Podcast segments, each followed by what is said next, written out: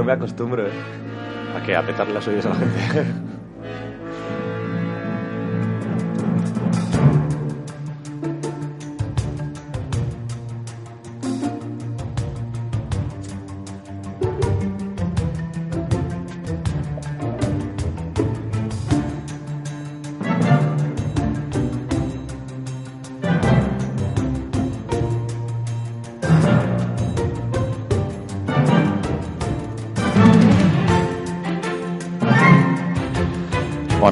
ya sabemos que esto nos lo van a cortar en YouTube. Correcto. Pero bueno, esto es nuestro principio de siempre. Por supuesto. Y ahora ya volvemos a lo de siempre, porque estamos en el sexto Sí. episodio ya. Eso es. Ahora cuando pete, ahora cuando pete presentamos eso. Es que esta es la aventura que todos hubiéramos querido vivir.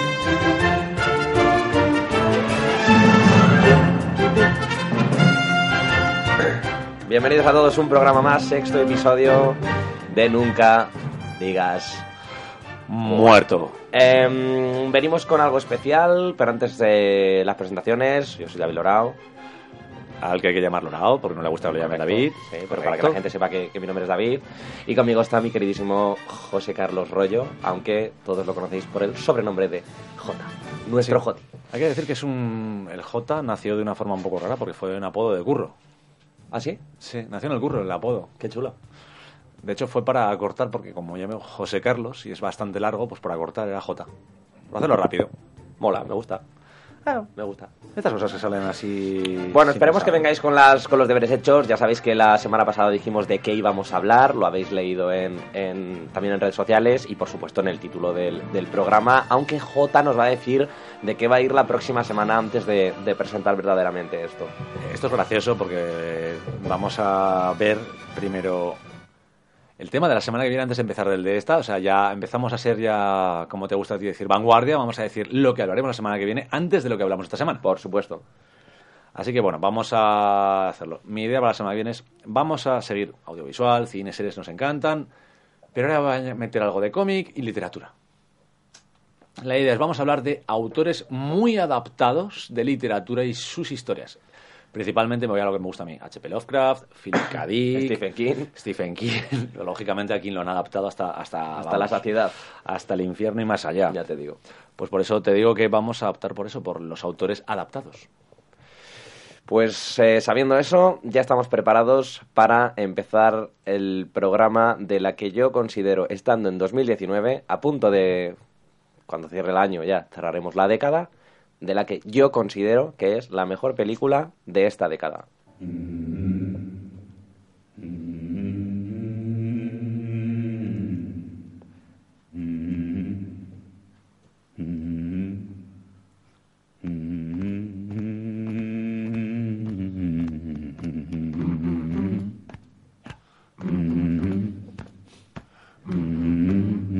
Lo estamos haciendo, ¿eh?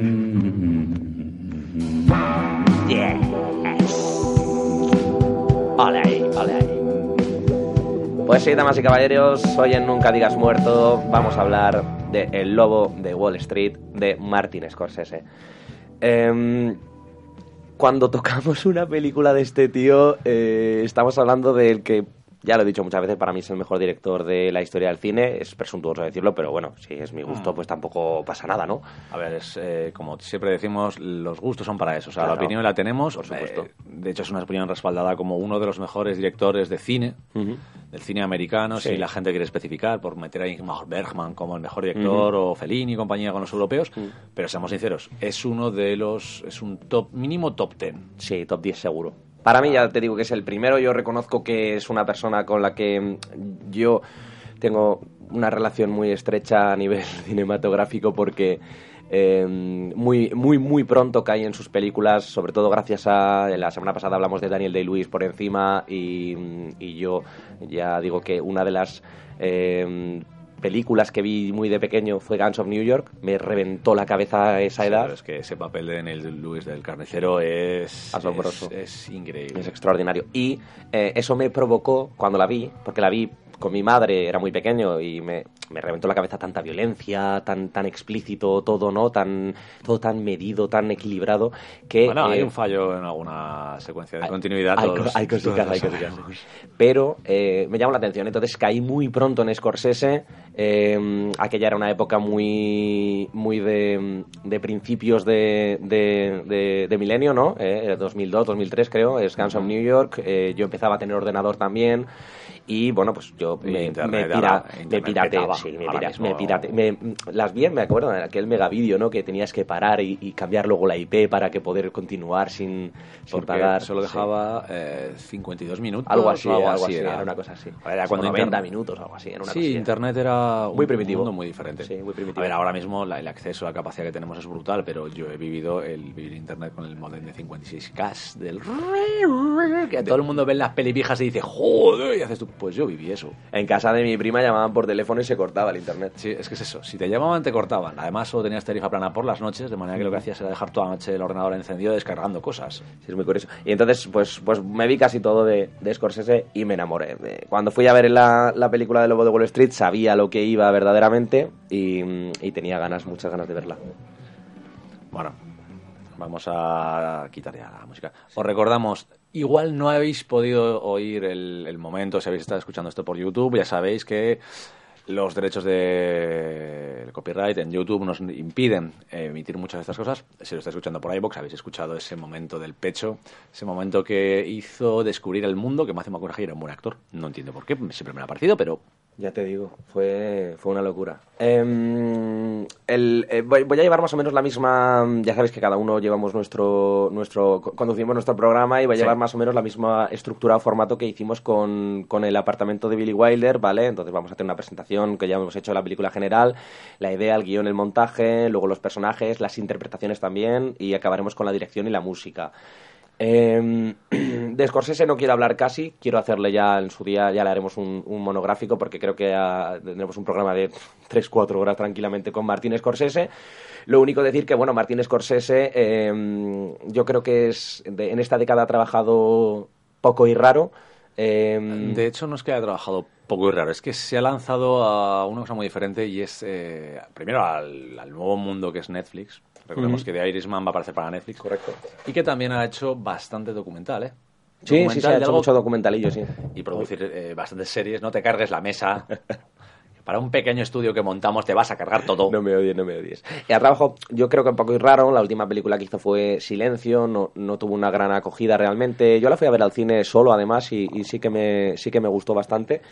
Pero, pero no es una película realmente muy suya eh, a nivel, a nivel de, conceptos, ¿no? A nivel de tema no es, no es muy suya y, sin embargo, El Lobo de Wall Street sí que lo es.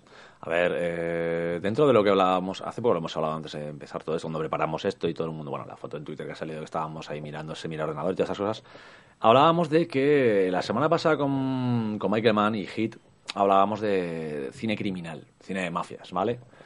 Y la gracia es que Scorsese tiene esto y que luego Wall Street era un giro más dentro de ese de eso que le gusta, porque seamos realistas, le gustan las mafias porque él se crió con ellas. De hecho, no es mafioso pues por el llano hecho de que empezó el cine, que si no, Ya te digo. Yo te lo he dicho antes, bueno, ya supongo que se- la gente lo, lo debió de, de leer entre líneas. La semana pasada hablamos de Michael Mann y cuando hablamos del dilema mencionamos de cómo Michael Mann, que había tratado temas de mafia, ¿no? de, de- de crimen, eh, utilizó el dilema para hablar de otro tipo de crimen, que era un crimen legal. Y entonces yo dije, hostias, es que Scorsese eh, lleva toda la vida hablando de, de- mafias, de mafia italoamericana, ¿no? Lo que ha vivido él en, Little Italy cuando era un crío y un adolescente y sus primeros pasos en el mundo maduro hasta que se asentó un poquito en lo que es, eh, en lo que es el- la industria del cine. Mm, utilizó el lobo de Wall Street para hablar también de, de- de una mafia, de un tipo de mafia, un tipo de crimen, ¿vale? Que se amparaba en la legalidad, pero que no era precisamente legal. Es que eran crímenes, seamos sinceros. Amorales. Eh, Jordan Belfort. Belfort fue capaz de crear un nuevo tipo de crimen que sí, que se englobaba dentro de las categorizaciones que tenían, el crimen económico, pero era un nuevo tipo de, de estafa o Eso de es. como a ver ahora tenemos Lehman Brothers tenemos a Bernie Madoff y todo esto que ya sabemos lo que han hecho y cómo funcionan pero Especuladores, ¿no? sí pero que en aquel tiempo no estaban a la- él descubrió aquel como él dice no el vamos a venderle a las grandes que nos sacamos una mierda y luego venderemos las pequeñas que son donde sacamos un cojón Eso es. ahí es donde descubrió ese mundo Eso es. Bueno, el Lobo de Wall Street eh, está basada en las memorias, además de que son- tienen Sí. el mismo nombre. sí es, lo- es Que- que eso, eso ya sabemos de dónde viene el nombre de Wall Sí. Street y es de, de un artículo Y, y son memorias escritas por el propio Jordan Belfort. poniéndose un poquito por encima. Bueno, chaval un se- poquito. Se emocionaba consigo mismo. Desde Es- luego Es que como sí. la de Atrápame si puedes, también con DiCaprio, hay que joderse. El- Quiero decir que es, eh, en tu biografía no te tienes que poner bien. No te flipes tanto. Eres alto, guapo, Sí, estás sí. cuadrado y ligas todo. El, el guion fue escrito por, por, por Terence Winter y, bueno, la película es... Sí, el que no la conozca, pues yo le recomendaría no, no escuchar el podcast más que nada porque... Mm, No porque vamos a destriparla mucho. Pero no hay mucho que destripar realmente. O sea, es la historia de un, de un agente de bolsa, de un, de un lobo, de un, de un, de un tío que es... de un hombre que, que es un defraudador. Sí, sí, pero es un hombre que empezó entrando por lo pequeño, siendo un tío que no era rico. De hecho, lo dicen en la misma película, de que lo que más le jode a la gente del FBI que le sigue no es que sea el típico rico que todavía ha tenido dinero, sino que era un tío eh, que venía de un estrato social bajo y lo que quería era todo el dinero.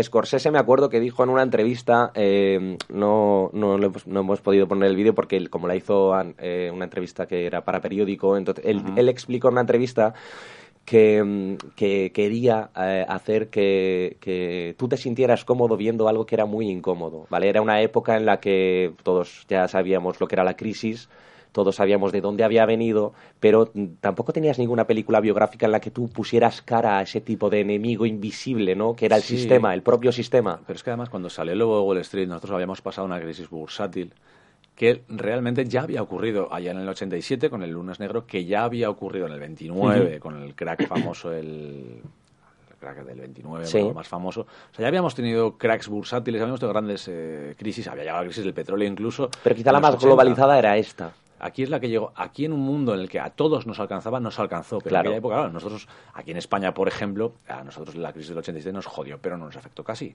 ¿Por qué? Pues porque nos hundió, nos jodió más la crisis del petróleo porque funcionábamos con petróleo, pero sin embargo la crisis del 87 nos afectó, pero no éramos un país económicamente muy potente como para que nos hundiera como podía haber hecho en otros países. Y en esa entrevista dijo Martin Scorsese algo que a mí me llamó mucho la atención, la atención y que me cautivó a la hora de ir a ver eh, El Lobo de Wall Street, que era... eh, eh, dijo que todas sus películas eh, criticaban el, el- el sueño americano, el concepto del sueño americano, pero que esta era la única que la gente iba a entender de verdad. Es que el sueño americano de... Como crítica, digo, ¿eh? Sí, pero digo, el sueño americano de tener dinero, tener una casa grande, una mujer guapa, ser lo mejor de lo mejor en tu trabajo, ese sueño americano, aquí se cumple. Pero si te das cuenta, se cumple de una forma rastrera, asquerosa. Aquí da igual el medio para llegar a eso. Y eso es lo que estaba diciendo Scorsese, que el sueño americano lo, han tergiversado de forma de que da igual los medios mientras llegues al fin, que es ser el, vamos, el americano poderoso que tiene todo. O sea, Encima, lo hemos comentado antes, eh, por norma general, cuando, cuando estamos delante de una película que se basa en, en el sueño americano o en- incluso criticar ¿no? el concepto del sueño americano, que es algo que es muy habitual en América, criticarlo, ¿vale? Como una gran mentira, ¿no? Como una, como una falacia, como algo que se vende que realmente no es así, porque eso lo viven 10% o el muy pocos. A 5%. ver, hay otra película que lo hace, esta vez a nivel más interior personal, que es American Beauty, Sí. que es el sueño americano destruido desde dentro por las personas, no el, no, no el social como es este caso, sino el más cercano. Pues en, en este caso, eh, eh, mientras que las otras películas sí buscan eh, o ambicionan el poder, lo que el Lobo de Wall Street hace es ambicionar el dinero. ¿Vale? Mm, Es, mm, de verdad que es muy distinto. Sí que es cierto que el dinero te puede dar poder, pero no siempre. No siempre puede darte poder. Y en este caso, mm, eh, la ambición de Jordan Belfort no es amasar poder, no es inmiscuirse a partir de haber logrado muchísimo dinero en política. A ver, es, eh, digámoslo así, no es lo que hizo eh, Ciudadano Kane de, de Orson Welles, que es. veíamos un hombre que, se, que era rico, se hizo más rico y se decidió a involucrar en la sociedad. No es lo que ha medios hecho de Donald Trump.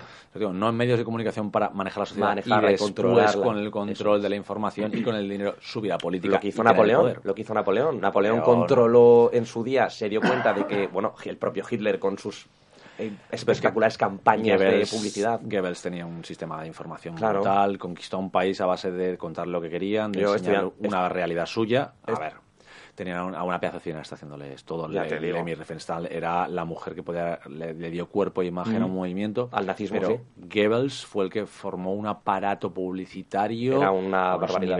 Fue el creador del marketing sí, más bestia. Estudiando periodismo yo me di cuenta muy pronto, si controlas a los medios de comunicación, controlas la- lo que es la legitimación de la realidad y controlas, el, controlas la propia realidad. Que eso, eso, Puedes construirla. pero aviso, eso antes, ¿eh? Ahora cada Mucho vez más antes. eso se está perdiendo porque la Eso gente es. duda de los Eso medios mucho. Y en este sentido, Jordan Belfort tenía la posibilidad, con ese dinero que tenía y con ese status quo, podría haberse inmiscuido en la vida política e incluso en la vida económica de un país, pero no lo hizo. Eh, Él lo que quería era amasar una fortuna inmensa y con eso disfrutar de, de la libertad que el dinero te puede dar. Era la idea más eh, libertina del sueño americano. A mí hay algo que me encanta de Scorsese y es que es capaz, capaz de que eh, una película que tranquilamente podría haber derivado al típico de no, la la- el dinero no te da la felicidad. No, no, de Scorsese no te va con ese discurso de No, no, sí, sí. ñoño y Si el personaje cuando tiene dinero es feliz. es feliz. Es más, y más feliz no puede ser. O sea, él tiene a una mujer de ensueño, tiene un dinero, unos sitios de ensueño y, y- y él disfruta ganando dinero, drogándose, yéndose con sus amigos de fiesta, lanzando enanos a, Bueno, lo de- a dianas. Hay que decir que bueno, el comienzo de la película es la demostración de toda la película en unos pocos segundos sí, casi. sí. Es como el de- teaser. es la exageración más exagerada que dices, es imposible que esto fuera así. dices, no, no, esto era así. O sea, Em, así de simple, era así. Y luego hay algo que me gusta mucho a nivel de guion y de montaje y es el uso, hoy, el uso de la voz en off. ¿Vale? El, por norma general, la voz en off en, en, en- en cine te dicen que no la uses. Es lo primero que te enseñan es la voz en off, si puedes evitarla. Hay grandes directores que lo han utilizado para... eh, con- Mm. Fincher con el Club de la Lucha, por ejemplo, Sí, lo hizo muy bien. Pero, por ejemplo, es- ese es el detalle. Fincher o Scorsese, en- cuando han utilizado la voz en off, es porque el narrador tiene que contar algo que no está contando Mm. la película, que no es eh, sustitutivo ni añade. Realmente lo que te hace es, a ver, cuando eh, oír esa voz interior, que realmente cuando oías, por ejemplo, en el Lobo de Disfruta a Jordan pensando, no es para, oh Dios mío, esto, si, si necesitamos oír. No. Muchas veces eran comentarios totalmente estúpidos, pero que te hablaban del personaje y su situación. ¿Por qué? Porque la imagen te daba mucho, pero esos puntos añadían lo que decías, un momento en el que ver algo muy jodido, pero no hacerlo incómodo de ver. El Jordan Belfort al final fue eh, declaró culpable por manipulación del mercado de valores, por, por lavado de dinero y también por otros delitos federales. Por otros delitos federales relacionados con, con las, con las altas finanzas. Eh, es lo que hoy en día se puede decir que es un broker, ¿no? Que, mm, que es Sí, un corredor de bolsa, vamos. Sí, el broker que... El yuppie de los años 80 que leía el- los cinco anillos del Camino Samurai de Miyamoto Usagi y todo esto, pues esas cosas, pues... En- Usagi no, Musashi, joder, he metido a Usagi Yojimbo por el medio. Para el logo de Wall Street. En el tono de. Es muy inteligente Scorsese. El tono de la película eh, consigue que una cinta de tres horas te sea. Dos horas cincuenta y dos te minutos. sea, te sea muy, muy liviano, tío. O sea, es- utiliza el humor negro, utiliza situaciones escatológicas y, y- y momentos que dices, tú, ¿qué estoy viendo aquí? De hecho, es que- El momento en el que está drogado, que va arrastrándose por el suelo. Pero es ¿Qué que estoy viendo, la tío? gracia es que hay momentos que parecen alivios cómicos, pero no son alivios cómicos, No, no, son no. muy importantes, Sí, sí. pero sirven para que tú no te hagas tan pesado. A ver, cuando tú ves a todos esos haciendo las burradas que hacen las prostitutas, los strippers y toda esa exageración, te está contando mucho ahí, te está diciendo, esto es la forma de ver, pero también tienes ahí la voz en off, tienes lo que está pasando, sabes que eso es un interludio en el que han hecho algo porque saben que la van a cagar. Quiero decir, tú ves todo eso y sin embargo, el punto más importante es que te ha conseguido bajar el tono para que sigas sin llegar a decir, joder, esto es una mierda. Has- te, has- conseguido aliviar para seguir viéndolo. El Scorsese de Taxi Driver era mucho más denso y más profundo, y el de Toro Salvaje y el de Godfellas, pero aquí no, aquí, incluso Guns of New York. Pero, ah, y es más, a partir del. A partir de. Esta, esta película me, me- La relaciono incluso más con aquella de The Parted, ¿no? De, ¿cómo, es, cómo la llamaron Eh, en los español? infiltrados. Infiltrados, la, con la película en la que ganó el Oscar él, que, Que- que tiene también ese estilo. Es una película muy larga, pero tiene un Bueno, ritmo. Yo a Infiltrados lo puedo decir, es, es una película que me gusta mucho, pero voy a decir algo que me van a matar, me vas a matar mucho por eso. Yo he visto la original china y tenía algunos puntos más fuertes en cuanto a Violencia. no, a personalidades, a personajes y a tratamiento. Me Ya, gustaba pero es mucho. que el, re- el reparto de infiltrados ayuda mucho a conectar con, con los personajes, ¿eh? Pero te digo, también en, en la China no tiene alivios. Ya, ya, ya. Es mucho más dura, es más insensible con el espectador. Y de infiltrado sí que tiene mucho que se puede decir que es el, el- el momento de, de que te alivia, porque es el alivio de los personajes, pueden hablar, pueden tener... Hay relaciones, con la psicóloga, que te alivian, te, te bajan la tensión. En la película china incluso esas- esos momentos eran tensos. Ajá. O sea, era muy diferente el tono. Realmente, a la hora de ver, como mejor película, es Infiltrados, pero a mí personalmente la original, eh, Infernal Affairs, me gustó mucho cuando la vi y la vi muy bestia. Además que las mafias chinas son bastante más brutas que la irlandesa americana, todo se ha dicho. Bueno, vamos a hablar de uno de los puntos que yo creo que son claves para mm, eh, que a Scorsese le quedara una película tan, tan redonda, ¿no? Tan, tan perfecta para mi gusto, y es eh, el tema del montaje. Eh, es, J lo lo ha comentado muy por encima ahora mismo. eh, empieza la película y te, eh, te lanza a la cara lo que vas, lo que hay. Esto es lo que hay. Este tío es un triunfador, ha triunfado mintiendo, tiene la mujer de ensueño, tiene un piso que flipas, eh, tiene absolutamente todo a sus pies, lanza enanos de fiesta, se droga. Esto es lo que vas a ver. Porque todo el mundo recordamos lo de Elena. Bueno, lo, de, tanto. lo de los enanos es una locura. Esto es lo que hay. ¿Te gusta? No, eh, te- me da igual. Esto es lo que, esta es la historia de Jordan Belfort. Este tío es así. Esto es lo que hay. Esto es Estados Unidos, amigos. Esto es Estados Unidos. Eh, Scorsese utiliza también recursos de, de coger de, eh, para explicarte la situación o el contexto, ¿no? Donde se mueve de Wall Street, eh, recursos reales, ¿no? De imágenes de situación reales de- y encima ráfagas rápidas que parecen periodismo, eso parece un documental. En- es- está hecho para que tú te sitúas rápido, te colocas. Tú ves, sabes, puedes, pero no te deja centrarte en. Si te das cuenta, cuando aparecen edificios, bueno, eh, Wall Street, cuando aparece, se le, se le, se le enfoca desde abajo un, casi un gigante ominoso que, Sí. que te amenaza, porque alguien es un monstruo a tumbar, y lo hace, lo tumba. Te digo que cuando estuve este verano allí, eh, la sensación es esa, ¿eh? Porque encima son ca- las calles más estrechas de Nueva York están allí. O sea, es- una... Es que eran las calles, es que no han cambiado esas calles. Es que es- las es algo mismas así. de hace mm, 200 putos O años. sea, no es más, de verdad que no es más grande que esta habitación J. O sea, te lo digo de verdad. La, la calle, ¿eh? No, no de, gran- de, digo de ancho, o sea, de... Es que son las, las viejas calles de Nueva York que no las han cambiado jamás porque es- son... sí, sí que es opresor. Es opresor. Hombre, es que también les gusta eso. Tú entras en Wall Street y tienes que sentirte en el núcleo eh, financiero del país, el corazón más allá de Washington, que es el corazón de América, pero en realidad el corazón de igual. De la economía, de sí. La economía es eso. Desde luego. Esos toro- ese toro que está ahí por algo. El, el montaje tiene un ritmo frenético, no para, no para en ningún momento. Scorsese no quiere que pare, no te coge de la mano y te dice, mira, macho, eh, esta película podría ser un coñazo si te empiezo a hablar de cosas de economía, si te empiezo a contar la historia de Jordan Belfort en plan de eh, biopic clásico, de ¿no? hecho, eh, cada vez que empiezan a hablar de economía, el mismo eh, DiCaprio, bueno, Jordan, corta, rompe la cuarta pared y te dice, bueno, no sé si te estáis enterando de nada, lo sé, voy a seguir a otra bola. Lo hacen, o sea, es una rompe pasada. la cuarta pared para partir ese momento de economía porque dice, no vais a enteraros. Scorsese sabe que si se mete en ese fregado, la película le va a quedar un rollazo. Sí, sabe que puede acabar haciendo pues un casi un documental. Sí. O aquella película que fue hace mucho tiempo como de Cliff Owen, Ah. International, Sí, sí, sí. le pasaba, que te cargaba mucho con algunos temas. Pues en este caso no cae. No hace mucho una película de estas de- del estilo que salía Margot Robbie haciendo un cameo en un jacuzzi y, y le explicaba lo de la economía, te lo, te lo decía, bueno, como no vas a entender esto, que te lo explique Margot Robbie. Y salía Margot Robbie en un jacuzzi tomándose una copa de champán diciendo, pues esto es esto y tal. O sea que ese tipo de cosas, ¿vale? Eh, el lobo de Wall Street lo hace constantemente. O sea, en el momento en el que dice, la película se está poniendo densa, vamos a otro lado, que se drogue, que haga cualquier cosa, para que el público conecte con- completamente con... No- no se Vale, pierda. Cuidado, cuidado, no estoy viendo un biopic al uso. De esto es A, esto es B y acabamos en C. No, no, no. Aquí te va a meter un ABC, un B, un, un D, La, un... la gracia es que el guion está muy preparado para esos momentos y luego en el montaje, la técnica de, de Scorsese es muy amplia. Él sabe lo que ha rodado y sabe bastante cómo cortar. Y lo más importante que a mí me encanta, el ritmo se acelera contra más drogas hay. Correcto. Contra más putas, cuando más alcohol. Y de repente, cuando la cosa, por ejemplo, es personal, cuando tiene sus problemas con su mujer, Eso es. todo Todo cambia. se para. Ya hay, una, ya, ya hay plano secuencia, ya Eso hay es. muy diferente. Ya hay escenas más largas. que no son- hay escenas cortísimas, ¿eh? Hay escenas de segundos, de pa, pa, pa, pa, pa, Sí, pa, sí, pa, sí. pa. Bueno, eh, todos recordamos muchísimo la escena de Matthew McConaughey, e insisto, son cinco minutos. Cinco minutos.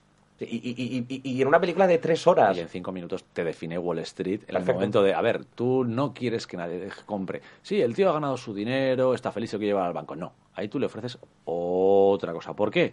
Porque él compra, sí, él va a ganar dinero, sí, pero eso no te importa. A ti lo que te importa es que ha hecho dos compras, da igual que haya ganado dos centavos, ha hecho dos compras y tú te estás llevando las comisiones, que es el verdadero dinero, tus comisiones. Eso es. Esa explicación, McConaughey es capaz de definir Wall Street en unos pocos segundos, que en realidad es un minuto o dos lo que tardan en definirlo, y además te mete en el momento del orgullo del yuppie, el momento del pecho. Eso, a Matthew McConaughey creo que, que eso se lo Le- tendremos que agradecer Buah, siempre. Es una escena extraordinaria. Hay, hay momentos, nos quedamos realmente con muchísimas cosas. Eh, hemos mencionado a los enanos un montón de veces ya, porque es algo que tú ves en el cine y Y las strippers, Pero, y tronco. la cocaína. y, te- y el momento en el que se toma tantos lemons y el, y el, y el cabrón va ahí arrastrándose por el suelo completamente drogado, que le ha dado un blancazo Sí, y, y el cuerpo no, le- no le ver, Y funciona. el momento del coche del Lamborghini del esto es lo que ha pasado, esto es lo que crees que ha pasado y esto es lo que ha pasado, que es muy es. el anuncio que dices que es que te da hasta te, te vuelve para Cuando te- lo pides por AliExpress, cuando te llega a casa.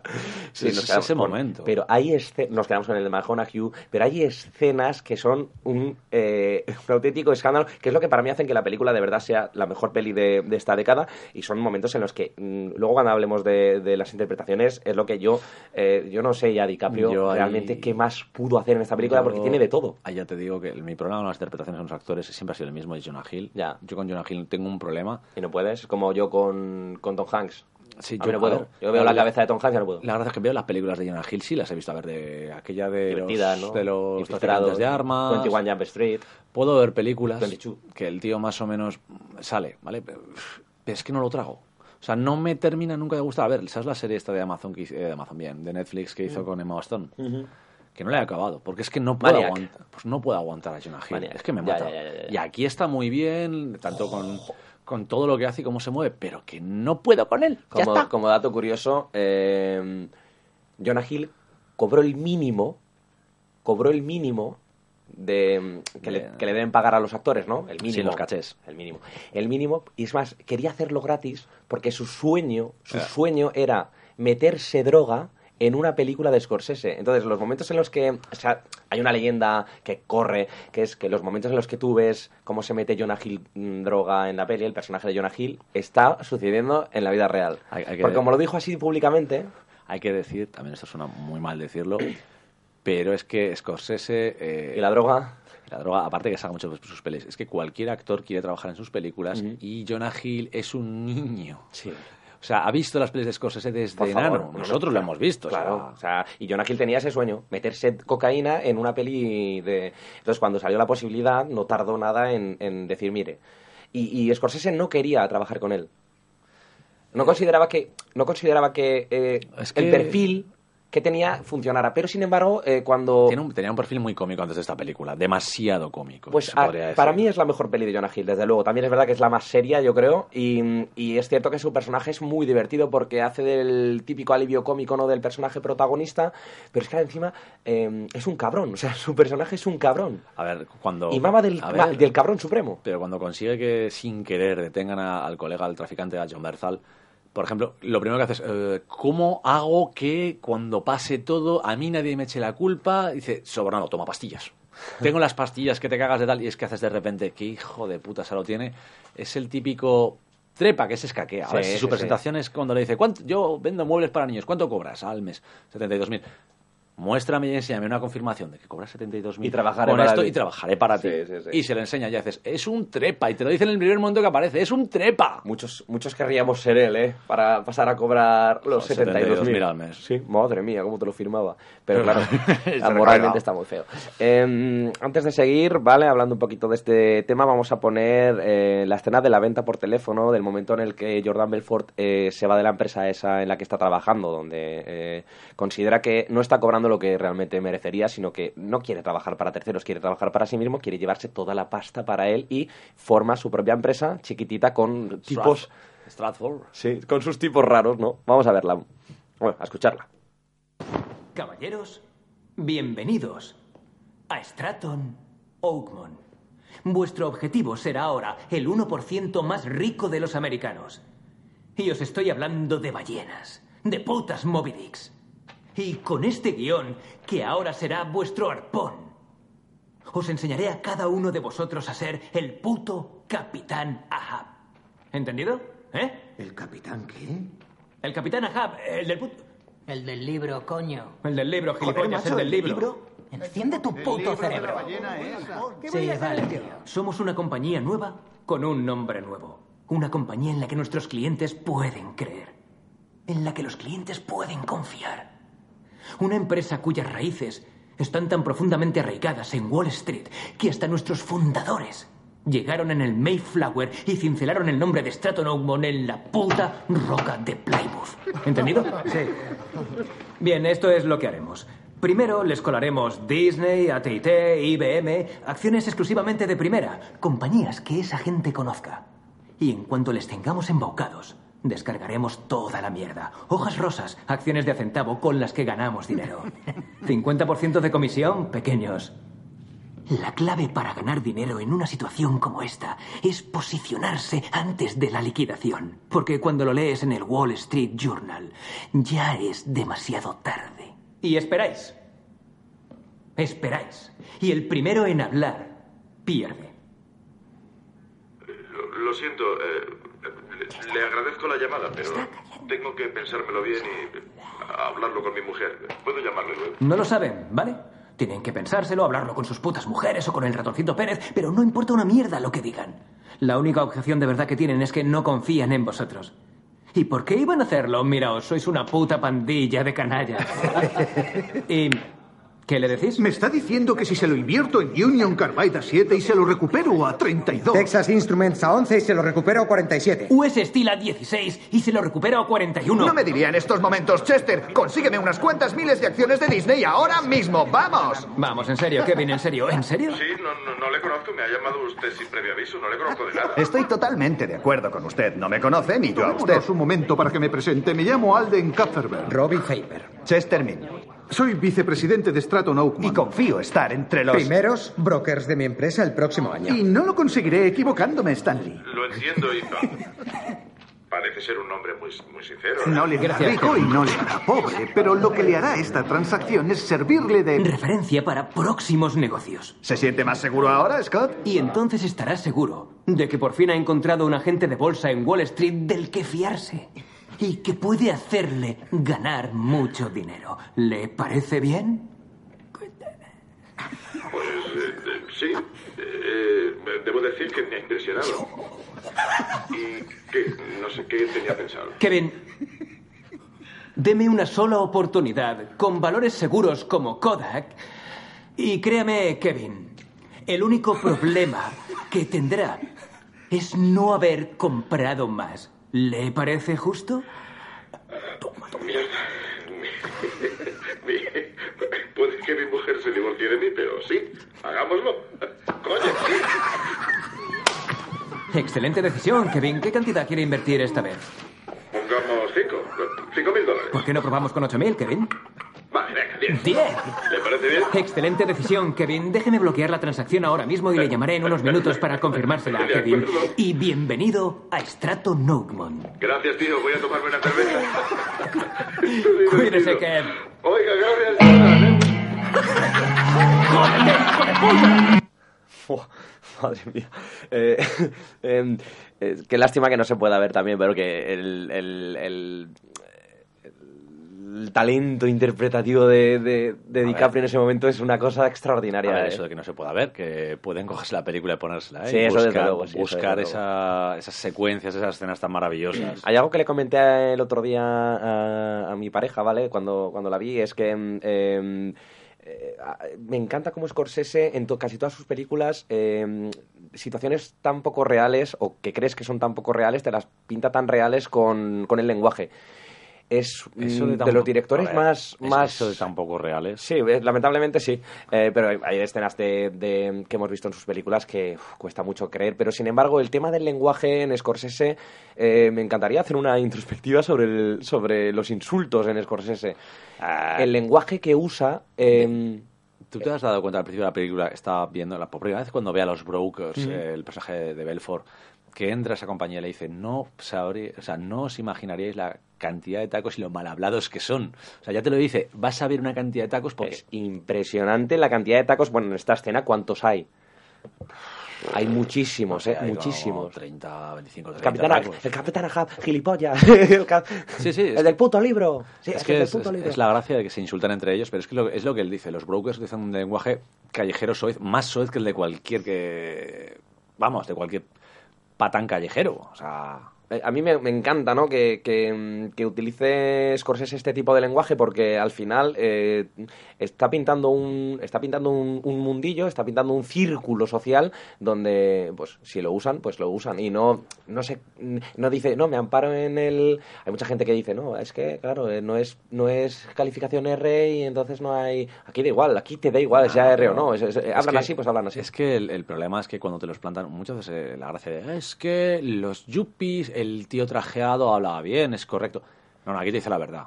O sea, te lo dice nada más empezar la película. Hablan como carreteros. Y el problema es que es una puñetera forma de expresarse que enfatizan. Ellos son así, enfatizan mucho porque la fuerza de estos personajes es, fuerza, pero cómo tienen que demostrar que son el tienen que demostrar que son el gorila golpeándose el pecho, tienen que demostrar que son lo más fuerte usando un lenguaje agresivo, muy agresivo y de ahí salen todos esos tacos. Es muy, muy orgánico cómo estás oyendo tacos cada 30 segundos dicen uno y lo estás oyendo y no te mata, porque es lo que hay, son así. Esta escena me gusta mucho porque cimenta muy bien ¿no? La- las bases de esta nueva empresa a partir del, mira, voy a llamarte, voy a mentirte, voy a, voy a metértela, literalmente, eh, voy a robarte. De hecho, Y sí, voy a reírme en tu ha- cara. Hacen el gesto de metérsela. Hacen el gesto de metérsela. eh, por detrás están todos como buitres riéndose. eh, parece. eh, están en, en una hoguera. La hoguera es el, el teléfono. Eh, hay un líder contando una historia y están todos los detrás riéndose como llenas. Es, es como poner la planchada sobre el fuego y dejar al tío que baile hasta cuando eh, se va calentando el fuego, hasta que ven, van calentando y dándole fuego, y dándole aire, aire, aire a la hoguera hasta que ve saltando al tío en la parrilla. Pues es básicamente lo que hacen y están todos como una tribu ahí de, de neandertales. Y hay un momento muy Scorsese es definir a partir de una línea de, de, de guion que es eh, soy un soy un ladrón, pero es que soy un ladrón bueno. Soy uno de los buenos ladrones. ¿Por qué no te voy a robar 5.000? Te voy a tentar con 8.000 para que luego tú me digas 10.000. Te vo- voy a hacer voy a hacer que tú mismo creas que, que eres capaz de ganar algo, pero con una línea.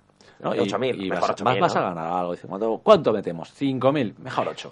Y el tío ni, ni duda, sí, mejor 8. Bueno, 10.000. Dice 10.000, pon 10.000, pues 10.000, No, es- jódete. Pero es que además es, es que es real, es la forma de trabajar que tiene toda esta gente. O sea, no te están mintiendo, que lo desgraciadamente. Pero ves como lo que te he dicho antes, nosotros vemos esta escena y nos sale la sonrisilla, pero no tiene gracia. No. O sea, todo este tipo de gente realmente. son las que, lo- los que han colapsado el, el- el capitalismo económico global. Son los que han colapsado el sistema, este, típico- este tipo de especuladores, de ladrones, de, de- de- de corredores de bolsa. gracia. Consigue que sean gente cercana a ti cuando no tiene nada que ver. A ver, hablamos de gente que está ganando 70.000 dólares. O sea, imaginaos ganar 70.000 euros en un mes. Pero que no está conforme con eso. Eso era quiere, antes. quiere más, o sea, pero es el tío, cuando esta escena la hemos visto, esta secuencia, es que gana 70.000 al mes. O sea, estamos hablando de un tío que no es como nosotros, No, pero no, no. ves cierto nivel de cercanía porque empezó más lo más bajo como nosotros.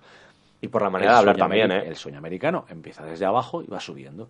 O sea, hay mucha gente que estoy seguro que después de esta película igual se ha intentado meter a brokers para decirle, no, dijo, no, esto era en los años el 88 Sí, sí, sí. para adelante, no es, no es lo mismo. Entonces, a mí me resulta muy curioso que, que cuando vi esta peli, no, como no tenía ese tinte de biopic eh, denso de, de explorar la vida que había llevado esta persona, sino que era en plan de voy a hacer una escorsesada al uso voy, y voy a hacer que te diviertas. Pero no tiene gracia, tío. Es que, es que, esta- es que por culpa de esta gente es, eh, ha habido familias en Que quiebra. Parecido a este, a este Se han colapsado sistemas económicos de países. Sí, han hundido la economía mundial. Este tío probablemente tiene más dinero que el Producto Interior Bruto de muchos países, pero que esta gente No, no, existe. probablemente no. Tiene. O sea, Que es un esta tío gente que, existe. A ver, que en un momento dado estaba ganando que eran veintitantos millones al mes. Sí, sí, sí, En un momento de la película.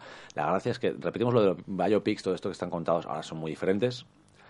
Pero eh, yo comparo mucho este, No tan este ¿eh? biopic con el de Atrápame si puedes. Sí, sí, sí. Tiene ese momento... Encima, el, el punto en común de, de, de, mm, DiCaprio ayuda también a Sí, pensar. que sean dos barbas. Son dos de los barbas. Correcto, correcto. Son la generación de los barbas. Ayuda. Es, un poco. Tienen esa forma de, de lenguaje de no querer hacer, querer hacer cine y no querer hacer un biopic Otro clásico más, como televisión. otro más. No. Sí, otro más. De hecho, a ver, es muy Hay muchos así, ¿eh? Es muy diferente Atrápame si puedes y y luego de Wall Street. Es muy, muy diferente la forma de trabajar. Siguen siendo dos de los directores más grandes vivos ahora mismo del cine americano, son Steven. Spielberg y Martin Scorsese. Muy diferentes porque Spielberg, si te das cuenta, es mucho más suave. Desde luego. Te cuenta todo suave, te cuenta la historia, es más suave. El Scorsese te, te Es tira a la, a cabeza. Es agresivo, es, Mira, es, es duro. Es, trágate esto. Le gusta. Además es que a ti te gusta que sea así porque si no sería un coñazo y no Yo sería quiero, Scorsese, así de simple. quiero, yo lo necesito. Eh, voy a poner una, un pequeño paroncito, ¿no? Una cancioncita de, de la película. Son tres minutos de parón. Es de Elmore James. Se llama Dust My Brom. Lo, lo encontraréis en, en, en la descripción del, del- de iBooks. Probablemente lo encontréis. Si no, Sí, no en la de YouTube nada. tenemos que quitarlo porque si no nos, nos la grujen. es. Y luego, ¿vale? Luego J y yo hablaremos de nuestras sensaciones cuando fuimos a verla al cine, ¿vale? De lo que sentimos, lo cómo lo vivimos y nos gustaría que en los comentarios vosotros también hicierais lo mismo porque creo que es una película que vio muchísima gente en el cine y, que, y que fue un estreno sonado, se habló mucho de esta película. Sí, la verdad es que afectó sobre todo es que con una crisis tan cercana, pues es lo que había. Llamaba mucho la atención y luego que todo el mundo habló de, de, de- de- de un montón. Esta película se habló De muchísimo. DiCaprio, de Robbie, incluso de, Sí. Jonah, de Jonah Hill, Sí, esas sorpresas. sí. Pero bueno, Bueno, vamos a hacer el paroncito y volvemos en tres minutitos.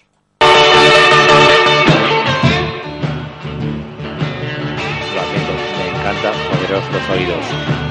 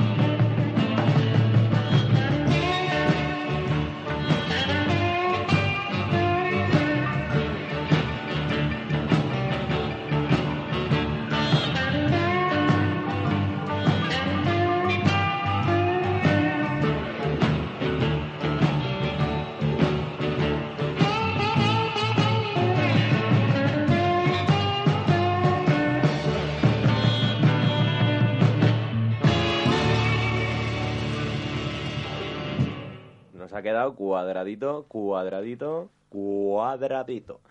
Bueno, cuando se estrenó esta película que fue en 2013, porque además se rodó, en, empezó en agosto de 2012 a rodarse, hubo un pequeño paroncillo porque también DiCaprio estaba con un documental que estaba produciendo de estos de, de, de lo que él está haciendo ahora, tío, que, que son como medioambientales, él es activista de, de medio ambiente. Es uno de los que más han apoyado la pelea contra el cambio climático. Sí, sí, sí. Eh, de- hecho, es uno de estos que apoyan al Gore a muerte. Y mm, eh, tuvieron que hacer una especie de rerodaje. Esta, esta película se rodó en Nueva York y, y Nueva Jersey, Cloister, alrededores, ¿vale? De lo que es el condado de Nueva York y aledaños. Y tuvieron Condado- que hacer. Condado de Nueva York, que no tiene de capital Nueva York. Avisamos, es la verdad, ¿eh? ese, ese es un detalle muy gracioso. La capital de Nueva York es Albany. Eso es, eso es. Y, mm, y, eh, hicieron un rerodaje que fueron. En, eh, me hizo mucha curiosidad eso, que es el edificio Harrison, que son oficinas abandonadas. Montaron allí un pequeño set y, y rodaron un par de escenas que, mm, que eran sobre todo escenas de interiores de lo que eran las oficinas de, de luego la empresa grande ya que monta Jordan Belfort, Pero cuando ya se van a. Cuando ya no están en ese especie de antro donde está. En la escena de antes estaban realmente en una especie de. de podría ser tranquilamente un garaje, una, Es una un- nave son- industrial. Son, estas, esta- estos locales que tienen en Estados Unidos, en las naves que son grandes. una especie de zona comercial, Sí. pues, que tiene la parada de- al lado de la carretera en el pueblo, Eso tienen es, 50 eso oficinas. es, eso es. Joder, eh, no, vamos a recordar que Saúl Sí, sí, tiene una Saul Goodman de ese en- estilo. en la Existen, serie ¿eh? de Breaking Bad. No, no, son reales. son reales, son son reales. reales. No- cuando, cuando fui hacia Washington paramos por cerca de Delaware y Baltimore y, y había un montonazo, tío, de, de, de Sí, de negocios en ese punto. Son, a ver, es muy americano. Paradas de carretera, Sí, sí. sí, sí, sí, Son, es muy americano ese tipo de, de locales. Sí, sí, sí, desde luego. Y mm, eh, se estrenó en 2013. Eh, yo fui a verla al cine con, con un éxtasis... Era brutal porque es Scorsese y es DiCaprio, que es mi actor actual pues favorito, tranquilamente. Entonces eh, yo fui al cine enloquecido. Fui con mi, con mi pareja, que sigue siendo la misma, evidentemente. Y... mm, tanto te, te con lo que te ha aguantado no te va a dejar. ya te digo. Y, mm, y la verdad es que me quedé bastante alucinado, tío. Yo no creía que Scorsese pudiera llegar a sorprenderme más y realmente lo hizo. Y hubo dos cosas que me gustaron muchísimo de esta película, aparte de Scorsese. eh, y DiCaprio, y, eh, la segunda fue, fue Margot Robbie. Eh, luego hablaremos de ella un poquito, eh, pero hay dos, hay dos cosas que me fliparon de mi novia como reacción y es, la primera es que salió del cine diciendo cuánto más tiene que hacer DiCaprio para ganar un Oscar, pero espero que no lo gane porque se reía de la fama esta de perderlos todos. Sí, bueno, pero es que DiCaprio llevaba un carrerón ya, por fin había conseguido, había dejado de ser el niño guapo, había pasado a ser un gran actor y le iban negando la, el premio que básicamente es, es como decirle, toma, eres un gran actor, te lo admitimos, pero no se lo daban. Yo puedo discutir con cualquier persona de esto. Para mí su mejor interpretación es El Lobo de Wall Street. Creo que es la en la que puede hacer absolutamente de todo. Puedes ir de guaperas, puede hacer drama, puede hacer comedia, puede hacer momentos eh, muy dramáticos eh, a nivel personal humano y también puede hacer momentos hilarantes. A ver, es, es, es una actuación muy completa, Muy completa, tiene sí. todos los registros. Pero si luego miras toda su carrera, es que todos esos registros los ha expresado muchas veces. A ver, Claro. su primera nominación fue en Akinama Gilbert Grape, Sí. muy, muy jovencito, haciendo de chico con eh, discapacidad Sí, mental. con problemas, sí. Y, a ver, vida, este chico eh, también estuvo muy bien. Los diarios del Basketball Diaries, no sé cómo lo hicieron, Diario un Rebelde, creo que Sí, Diario un Rebelde. España. Eh, ahí estaba el momento de las drogas, el momento de la rebelión. En Titanic ya pasó a ser el chico guapo de Hollywood. le Volvió- tocó el volvió papel- ahí otra vez, que ya había sido. eh, Con la isla se hundió completamente, con aquella mierda de... No, la playa, que la mierda la de playa, película. Sí, era la de... De hecho, lo malo de esa peli es que sabes quién la escribió y sabes quién la dirigió. ¿Danny Boyle? Dirigida por Danny Boyle, que es un director que me encanta, pero Mm, está por, escrita por Alex Garland. Vaya. Ahí, ahí empiezan los problemas. ahí empiezan y acaban los problemas, sí. Eh, pero bueno, en cuanto entró al amparo de, de Martin Scorsese, no, no avancemos más porque DiCaprio también ganará un programa en, en Nunca Digas Muerto, seguro. Pero en cuanto estuvo al amparo de, de Martin Scorsese, pues ya lo habéis visto. Casi toda su trayectoria a partir de ahí ha sido prácticamente a su lado. Al menos las películas más destacadas las ha hecho con él. Al menos las que ha llegado a, crítica, al aclamado y todo Bueno, esto. a ver, eh, a ver una, también ha hecho grandes películas con otros directores. Ujú. Iñárritu es el que le Sí, bueno, pero El para mí, es, para mí es de las peores películas suyas. Pero es que el, El Renacido no es una película de actores, es una película de director. Ya, ya, A entonces- ver, es, es lo tipo que decimos, se saca ¿Qué la polla... le- a ver, ahí es una sacada de polla de dirección y de, y de fotografía. A mí no me gusta. Hombre, sí, si trabajas con Emanuel Lubezki, igual la fotografía te está ayudando todo. Ya, pero es Que además... es que igual sien- tiene 11 siento Oscars, dec- ¿eh? Siento decírtelo, que es que Iñárritu es un gran director. Luego ya su gran problema Hacemos- puede ser otro tema, pero la dirección es como, es como Cuarón, tío. Son Sí, grandes sí. directores. Sí, sí, les gusta muy, mucho. muy se buenos. regodea mucho, pero le gusta mucho. Bueno, Iñárritu tiene el problema también de que es, es aquello de me voy a sacar la polla y vais a ver una peli dirigida perfecta. Que luego ya haya problemas de guion o haya problemas de todo, eso es otro mundo. Le afecta, pero la dirección es siempre brutal. Y luego, la segunda cosa que dijo mi pareja, que me hizo mucha gracia, que es la escena eh, de la aparición de Margot Robbie desnuda, ¿vale? Eh, se quedó el cine en completo silencio, pero de una es que yo creo que no he escuchado un silencio tan sobrecogedor en toda mi vida, ¿eh? Y mi novia, me acuerdo que se acercó y me dijo, wow. es, es, es, es raro, tío, porque nunca habíamos visto a esta actriz. Y ahora podemos empezar ya a hablar del reparto. eh, y empiezo con Margot Robbie. Nunca habíamos visto a esta actriz. ¿De dónde salía esta tía? Salía de, de Australia, salía de un casting, de un desconocimiento puro y duro de ella. Y al principio la veías como rubia tonta, que es lo que parece el físico imponente que demuestra en simplemente esa secuencia. Tiene 20 tenía 26 años, creo. ¿eh? Pero es que poco a poco ibas descubriendo que no era solo eso. Ostras, eh, hacer de mujer ilusionada, despechada, cabreada, todos esos cambios que tiene, eh, demuestra que tiene mucho futuro en esta Mm, película. mm. Es un poco... No creo que haya muchas actrices que demuestren con tan poquito que pueda hacer más. También es verdad que hay que tener eh, una- un carácter muy grande para, para que la primera película que hagas en Hollywood sea con Martin Scorsese. Y mucha fortuna, ¿eh? Y mucha suerte. A ver, eh, yo te puedo decir que comparado con eso, mm, muy pocas actrices tienen una oportunidad, o actores tienen una oportunidad tan rotunda de, de- de triunfar. Algunos lo han desaprovechado. Se han salido en grandes películas y no las has vuelto a ver o se han ido a la mierda. Eso es verdad. Ahí tienes toda la razón. Esta- haberle destrozado completamente. Pero luego que hizo algo popular, Sí. hizo de Harley Quinn. Hizo de Harley Quinn, pero hizo luego Focus. hizo, sí, pero luego hizo Yo, Tonya, con que la es que otro riesgo muy brutal porque es una actuación brutal con una historia brutal y sobre todo yo quiero decir esa película, a mí me encanta el, el tipo de montaje que han hecho Buah, muy chulo. porque es muy guapo Muy chulo. pero quiero decir es una actriz que se arriesgó Mm. se arriesgó eligiendo papeles que a ver Harley Quinn podía haber salido como el culo y no habría tenido la popularidad que tiene A mí me recuerda mucho, esto lo hablé un día con, con, una, con una seguidora, además del, de, de canal y del, y del podcast, que es, es Ivy Morgan, eh, lo hablé con ella y, y a mí también me recuerda mucho a, la, a Charlize Theron, me recuerda muchísimo, ya no solo por su origen, sino porque... eh, Charlize Theron es sudafricana Bueno, pero del estilo, ¿no? Que viene de fuera de, de otra también, industria. también le pasó empezó con papeles pequeños y luego llegó a hombre tenía una, un Pero no, me recuerda a la hora de a la hora de elegir proyectos. Porque Charlize Theron es muy inteligente. Charlize Theron te puede hacer Mm. la mierda esa de Blancanieves, sí pero luego te puede hacer un peliculón. Te puede hacer una película más de corte, eh, de, de cine más, más de autor. Yo es que. mm, Entonces yo las veo muy Robbie inteligentes ha en ese tenido la sentido. suerte de tener blockbusters. Ahí Mm. se los han ofrecido, igual que Charlize Theron. Claro, Hay Mad Max, podemos recordar. Sí, hay actrices que no necesitan blockbusters para considerarse grandes actrices. Jessica Chastain a mí me encanta y blockbusters Jessica Chastain, poquitos. Ahora va a hacer X-Men, ¿no? Eh, Sí, sale en X-Men Dark Phoenix. Dark Phoenix, salía eso es. en Blancanieves en la segunda parte. Era una parejita de Ujú. Hemsworth. Quiero decir, no ha tenido... También salió con Disney en estas pelis de, de la que era la que la que cantaban, que era que, que unían todas. ¿Cómo se llamaba esa película? La de Disney que On cantaba. the Boots o algo así. Ah. In the Boots, así, que es malísima. To the Boots o algo así se llamaba. Joder, Sí, era sí, muy mala, eh, muy sí, mala. pero el reparto lo veías y decías... El ¿en reparto era un escándalo, Decías, tío. ¿cómo coño se puede ser esta mierda con esa gente? Entonces me recuerda mucho a Charlize Theron en ese sentido de elegir, de elegir eh, a conciencia sus proyectos. Además, Margot Robbie ha hecho algo muy inteligente para mi gusto y es montarse su propia productora y entonces poder negociar desde allí sus propios papeles, incluso meter la pasta, ¿no? Eh, en la próxima película de Aves de Presa, su productora está junto a Warner y, y creo que es una apuesta muy segura.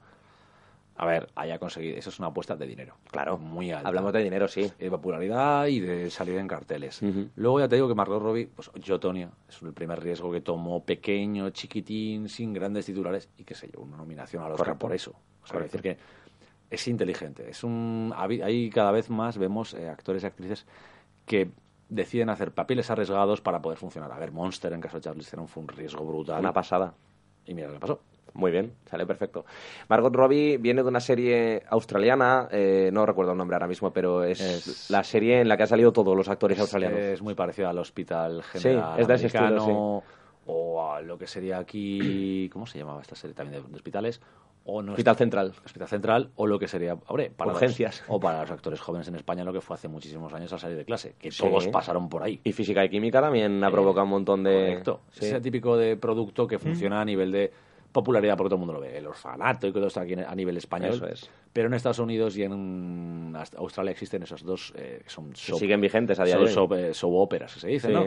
Estas funcionan durante, hacia, eh, yo sé, creo que una de ellas lleva, es la segunda después de la de Doctor Australia Who. debe llevar 20 años así. La americana, esta es, 20 o 30 años. es después de Doctor Who, la más longeva de la televisión. Mm. Y la australiana creo que solo tiene uno o dos por en medio. Para que os hagáis una idea, Heath Ledger salió de ahí. O sea, es un actor que trabajó en esa, en esa serie australiana, que también llamó la atención. Pero de verdad que creo que Scorsese se arriesgó muchísimo con esta actriz, que por muy física y voluptuosa que pudiera ser su papel, eh, todo el mundo nos acordamos de- del el primer plano de su película es ella de espaldas con lencería blanca que pues, se le ve prácticamente todo y luego cuando se asoma a la puerta, pero tiene escenas eh, A ver, es que nos podríamos, haber arriesgadas. quedado, nos podríamos haber quedado con que era una rubia tonta. Sí, pero no, no, no, no. Pero no, No, te no. quedas con que es una rubia tonta, a pesar de que hace el papel, ese papel en muchos momentos. Sí, desde no luego. te quedas con eso. Tiene, tiene, tiene su cierta ambición también esa, ese personaje. El, a mí me gustó muchísimo, ya no solo por, por lo físico, sino porque de verdad me, me llamó muchísimo la atención que una actriz tan joven tuviera eh, ese perfil de, de- actriz. Y luego que nadie conocíamos esta, esta, este- a esta persona de absolutamente nada ni siquiera en los trailers tú ibas pensando que ibas a encontrarte a la rubia del, del siglo, pero es que realmente, o sea, cuando de repente aparece, es que no puedes hacer otra cosa que impresionarte. Es que de, de hecho eso es muy inteligente por parte de Scorsese de darte, rotund- darte el- la entrada rotunda. Toma, está buena. Punto, ya lo sabes. Sí. Ya no necesitamos más. Venga, a Eso lo que es, importa. eso es. Y la siguiente escena muy sexual que tiene es cuando quiere putearle de tú no vas a tocar esto. Espectacular. que es el momento, es muy eh, sexy, muy atrevido, muy cabrón, y acaba como tiene que acabar. Con un Scorsese diciéndote, ¿te ha gustado todo lo del sexo? Pues no es importante. Eso El es. momento de se vuelve y dice, ese oso, ¿qué será? ¡Saluda, Rocco! A mí, mm, a mí me, si queréis un datito, porque a nosotros nos gusta, hablamos de cosas que podéis estar hablando vosotros, pero también nos gusta daros datitos. Yo eh, soy un amante de Margot Robbie desde esa película, incluso antes de que fuera confirmada como Harley Quinn, luego ya fue ya el, eso, ahora ya se me desajusta el cerebro. Luego ya ibas golpeándote con la polla por las esquinas Claro, porque pero- no dejabas de estar empalmado. Porque Harley Quinn es mi personaje favorito, entonces ha sido como un what the fuck. Y ah, es una curiosidad Una, y es... una curiosidad, tuvo que comprarse pantalones más anchos porque iba todo el día montado Ahora- bien erecto. Ahora llevo una 58 de pantalón. El- hay una curiosidad y es eh, el origen de Margot Robbie es muy católico. eh, toda su familia es muy católica y cuando aceptó el papel de, de Scorsese, ella ya sabía lo que iba a hacer. Ella ya sabía que había desnudos. Ella ya sabía que iba a tener que hacer de... Sexo, mamadas... sí, sí, sí. eh, Eso es. Y entonces eh, no se lo dijo a su familia y ni siquiera cuando se estrenó la película, le hicieron la entrevista, le di- a su madre no le dijo que viera la película. O sea, como que le daba cierta cosa que su familia viera esta película porque sabía que iba a haber un cierto rechazo, ¿no? A... Sí, porque, a ver, para todo católico más o menos cerrado, aquí en España somos unos católicos muy especiales, pero fuera de aquí los católicos tienen una moralidad muy alta, y muy, muy alta. desde luego. También los tiempos han cambiado, pero bueno, Margot Robbie lo, de- lo dejó caer, dijo, su familia pues eh, le daba vergüenza eh, decirle a su madre que viera la película porque ella sabía que podría haber consecuencias y que, que igual no era del gusto, ¿no?, de su familia. Pero bueno, oye, es, es, eh, es una curiosidad, es un datito. Eh, hablamos ya de, de Leonardo DiCaprio. Es que ah, puedes hacerte de su papel, como hemos dicho, como tiene todos los gestos, puedes hablar muchísimo en esta película de DiCaprio. O sea, Desde luego. Lo tiene todo. Todo. De hecho, eh, bueno, hay que decir, recordamos que está basado en un libro, en la realidad y todo esto. Quiero decir que Justin. Jordan. Jordan Belfort. y Sí. Justin, Justin, Justin Bieber. Se me va a salir eso. Jordan J- Belfort. JB. Jordan Belfort existe, es real y conoció a DiCaprio. para Sí, la sí, sí, sí, sí. Es más, al final de la peli hay un cameo suyo, de Jordan Belfort, que es el hombre que presenta... eh, a en Jordan- eso es. Auckland, eh, Australia, presentan. De hecho, yo creo que. No sé si es real que fuera en Auckland, Australia, pero yo creo que es Auckland, Australia es porque me parece que Margot Robbie debe ser de allí. Joder, por Sí, ahí. creo que sí. Por eso está el cameo ese de hacerlo ahí. O sea, esas cosas que Ah. tienes cosas de. Bueno, Auckland, Australia, ¿por qué? Igual estaban rodándolo en Venice. Pues un regalo, California, un pues regalo. Es un Auckland, Australia, venga. Esas cosas que tiene. A ver, Scorsese es un tío muy respetuoso. Son sus actores a los que quiere mucho. Les da muchos besicos, como buen italiano. Yo supongo que a Margot Robbie no la soltaría mucho. Eh, DiCaprio es verdad que no es un actor como pudiéramos encontrar nosotros un poco más eh, más locos en el sentido de meterse mucho en los papeles. Hablamos el otro día de Daniel de Luis, de Jack Nicholson. Podríamos mencionar a Christian Bale, que va a ganar el Oscar este año. Marlon Brando. Marlon Brando, Christian Bale, de verdad que es un, es un desgraciado, sobre todo con su físico, no tiene ningún tipo de respeto ni pudor en destrozarse la vida. Mm, La- Va a ganar el Oscar, ¿eh? Sí, hay que O decir. sea, pero que, además muy sobrado. Leonardo DiCaprio no es tan inmersivo. No, no es No esa se era la palabra. Esa no era la se palabra J. introduce en la piel. Es. Lo que pasa es que es cierto que tiene un, ya no un carisma, sino un algo, un, un, un deje de, de, de decir, wow, tío, es que qué cabrón, cómo, Es que cómo está ahí, ¿eh? Sin ser inmersivo, tiene ese don de interpretar, o sea, de coger un personaje, lo conoce, lo estudia y da su papel de ese personaje. Ya podría haber aprendido su mejor amigo, que es Toby Maguire, podría haber aprendido algo no te de metas él. con Toby. El bueno de Toby. Toby, a ver, yo digo, dentro de ciertos papeles funciona. No es el actor más potente del mundo. Estos son, sabes que son muy amigos, son, se van a jugar al baloncesto. De hecho, Leonardo DiCaprio todavía sigue siendo de su puñetero barrio. Y son socios de, de los, de los Knicks de, de Nueva York, no deben estar muy contentos.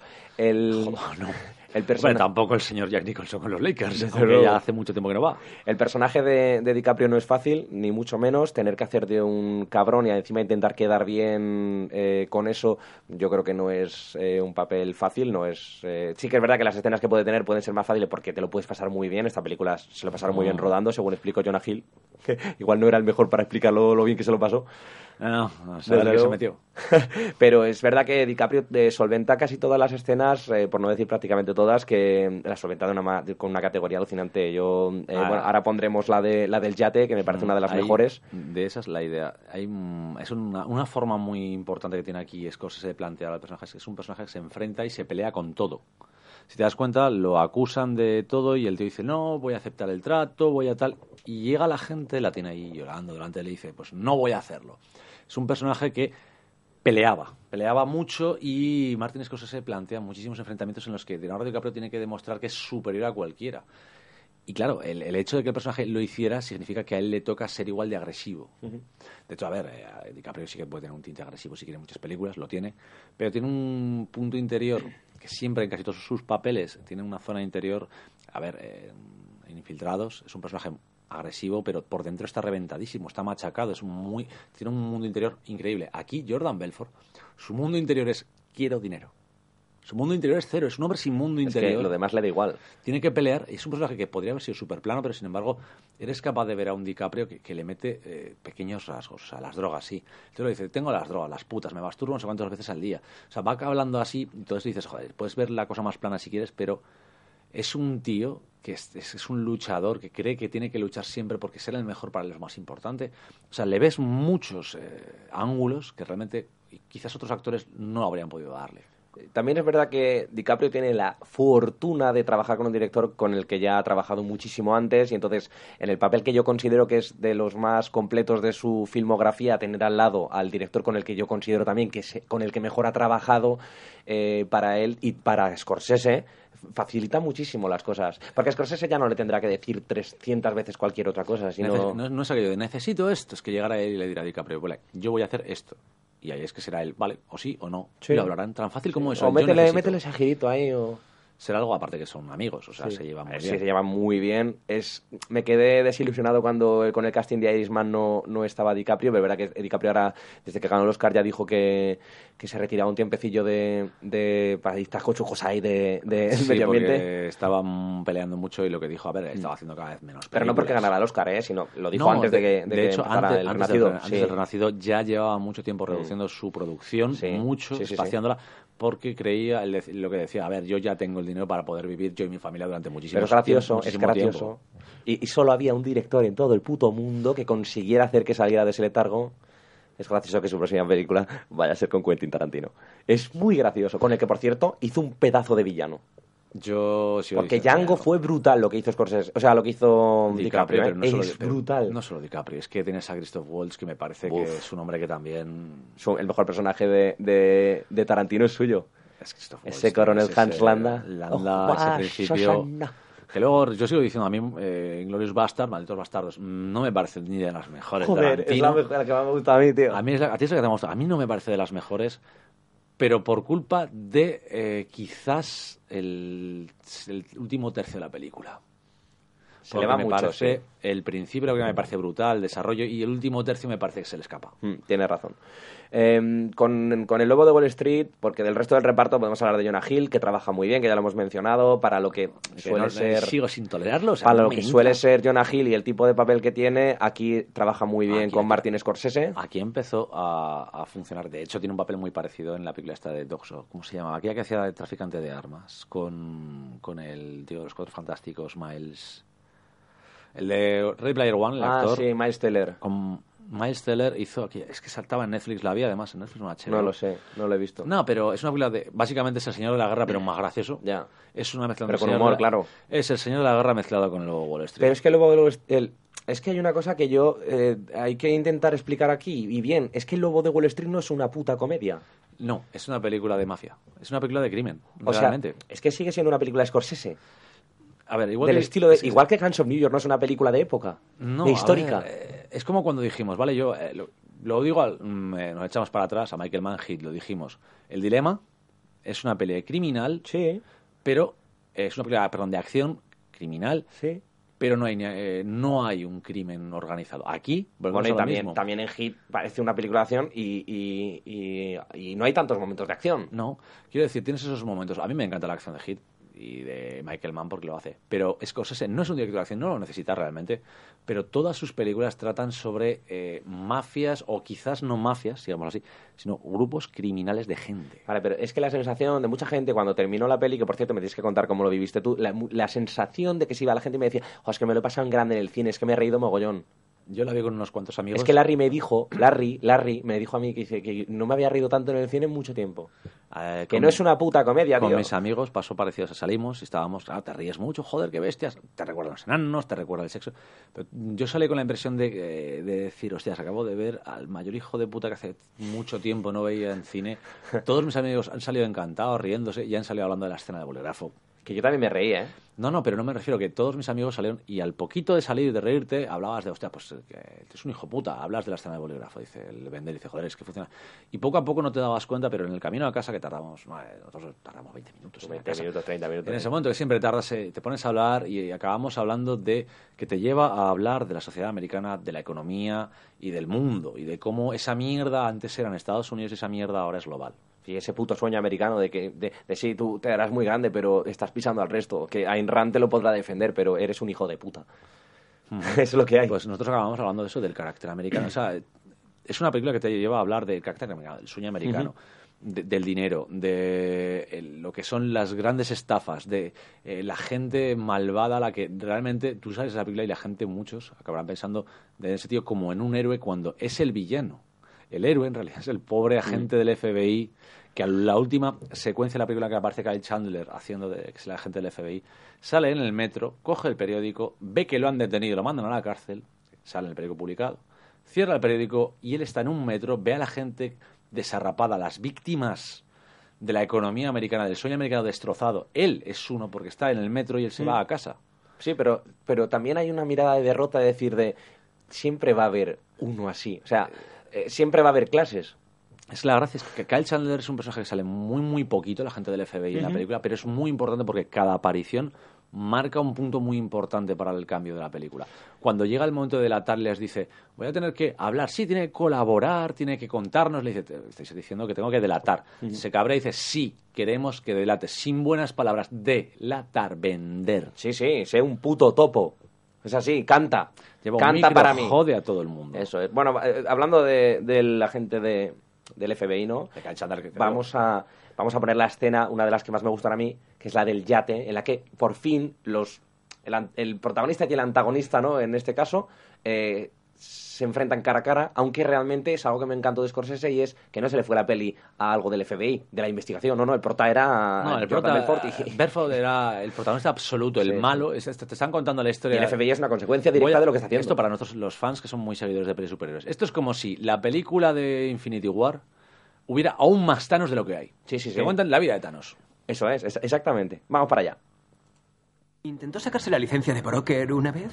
¿He oído bien? ¿Quiso probar suerte en Wall Street? ¿No? ¿Con quién ha hablado? ¿Con quién coño ha hablado? Bueno, usted me investiga a mí y yo oigo cosas. ¿Sabe lo que le digo? ¿Ha pensado alguna vez en lo que habría pasado si hubiese seguido intentándolo? ¿Sabe una cosa? Cuando vuelvo a casa en el metro y me sudan hasta las pelotas y llevo el mismo traje desde hace tres días, sí. Claro que sí, lo he pensado. ¿Y quién no lo haría? Sí, joder, ¿quién no? ¿Cuánto gana? Otra pregunta personal, no la contestes. no, tranquilo, Jordan. ¿Cuánto gana? ¿50, 60 mil, algo así? ¿Al año? Más o Ah, menos. Bueno, digámoslo así. Te dan una pistola gratis cuando te apuntas. ¿Qué le vamos No, a pero es que me cabrea bastante, porque piensas en las personas que han levantado este país, trabajadores como usted, bomberos, profesores, agentes del FBI, y cuando lo analizan los despellejan vivos económicamente. Me da mucha rabia. Y es lo bueno que tiene Wall Street y este mercado, que en mi caso siento que es bueno devolver, no sé, hay, hay situaciones en que puedo mejorar la situación de esas personas. ¿Sabe a qué me refiero? La oportunidad. Lo es todo. Exacto. Por ejemplo, tuve a un chico, ¿sabe? Estudiaba ciencias medioambientales o algo así. Estaba ahogándose con préstamos estudiantiles y su madre necesitaba cirugía para un triple bypass. Vaya. Sí, una situación horrible. Claro. Pero le metimos en bolsa en el momento propicio y elegimos acciones favorables. Le guiamos y ¡boom! De repente, su vida cambió. Ya sabe, logró ingresar a su madre en el mejor hospital de Nueva York. La cosa no salió bien para ella, por desgracia, falleció, pero le dimos esa oportunidad. ¿Entiende lo que le digo? La cuestión es reunir al equipo adecuado y luego tu vida puede cambiar. ¿Sabe? ¿Qué, qué- qué se lleva un principiante? ¿Qué gana un novato en un negocio como ese? Pues en esa situación, bueno, en esa operación en particular, y fue una sola, más de medio millón de dólares. Y lo haría por cualquiera, ¿entiende? Por cualquiera que necesitara mi ayuda.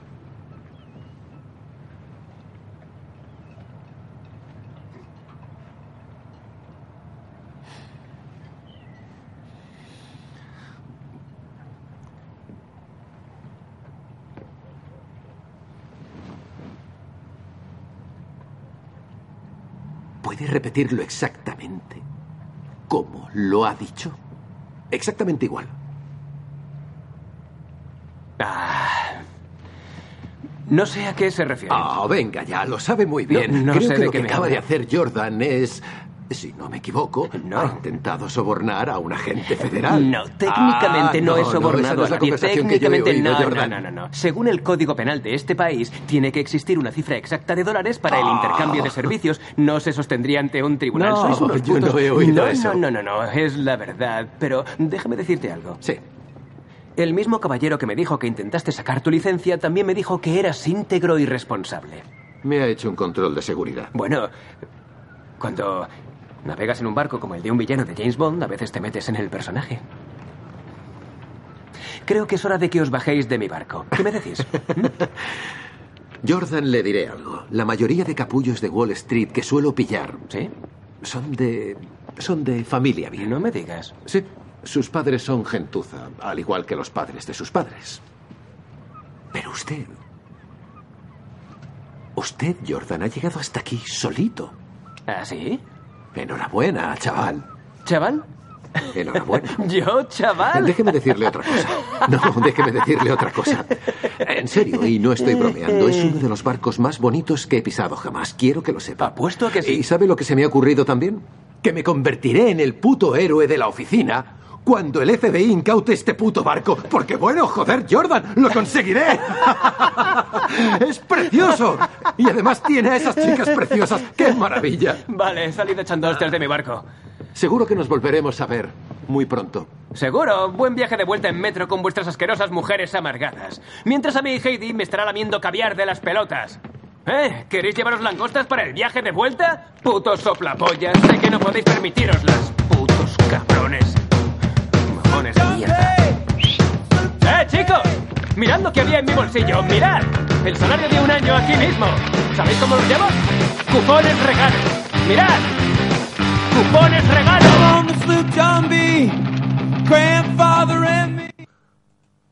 Madre mía. A ver, esto es, el, es, es que esto es el enfrentamiento puro y duro. O sea, ahí ya ves el héroe y el antihéroe. Porque no sé si es un villano o una... Yo diría que es un villano más que antihéroe. Pero es, es el enfrentamiento entre los dos. Por fin se encuentran, se miran a la cara y uno desprecia al otro diciéndole, es que resulta... Pero, el otro por su dinero, ¿eh? Sí. Y No pero por su condición social, porque realmente no, es ver, un agente lo- del FBI. Pero lo que más le ha dicho es el, el- el punto de... Yo persigo a un montón de tíos que vienen de familias de, mi- de ricas, cabrones, Sus padres de han sido unos cabrones, sus abuelos han sido igual de cabrones. Y se lo ha dicho, tú, tú te has hecho a ti mismo. Tú eres un cabrón, punto. Chaval, Tú no tienes la culpa del antecedente de haber nacido y sido criado entre cabronez. tú eres un mierda. Punto.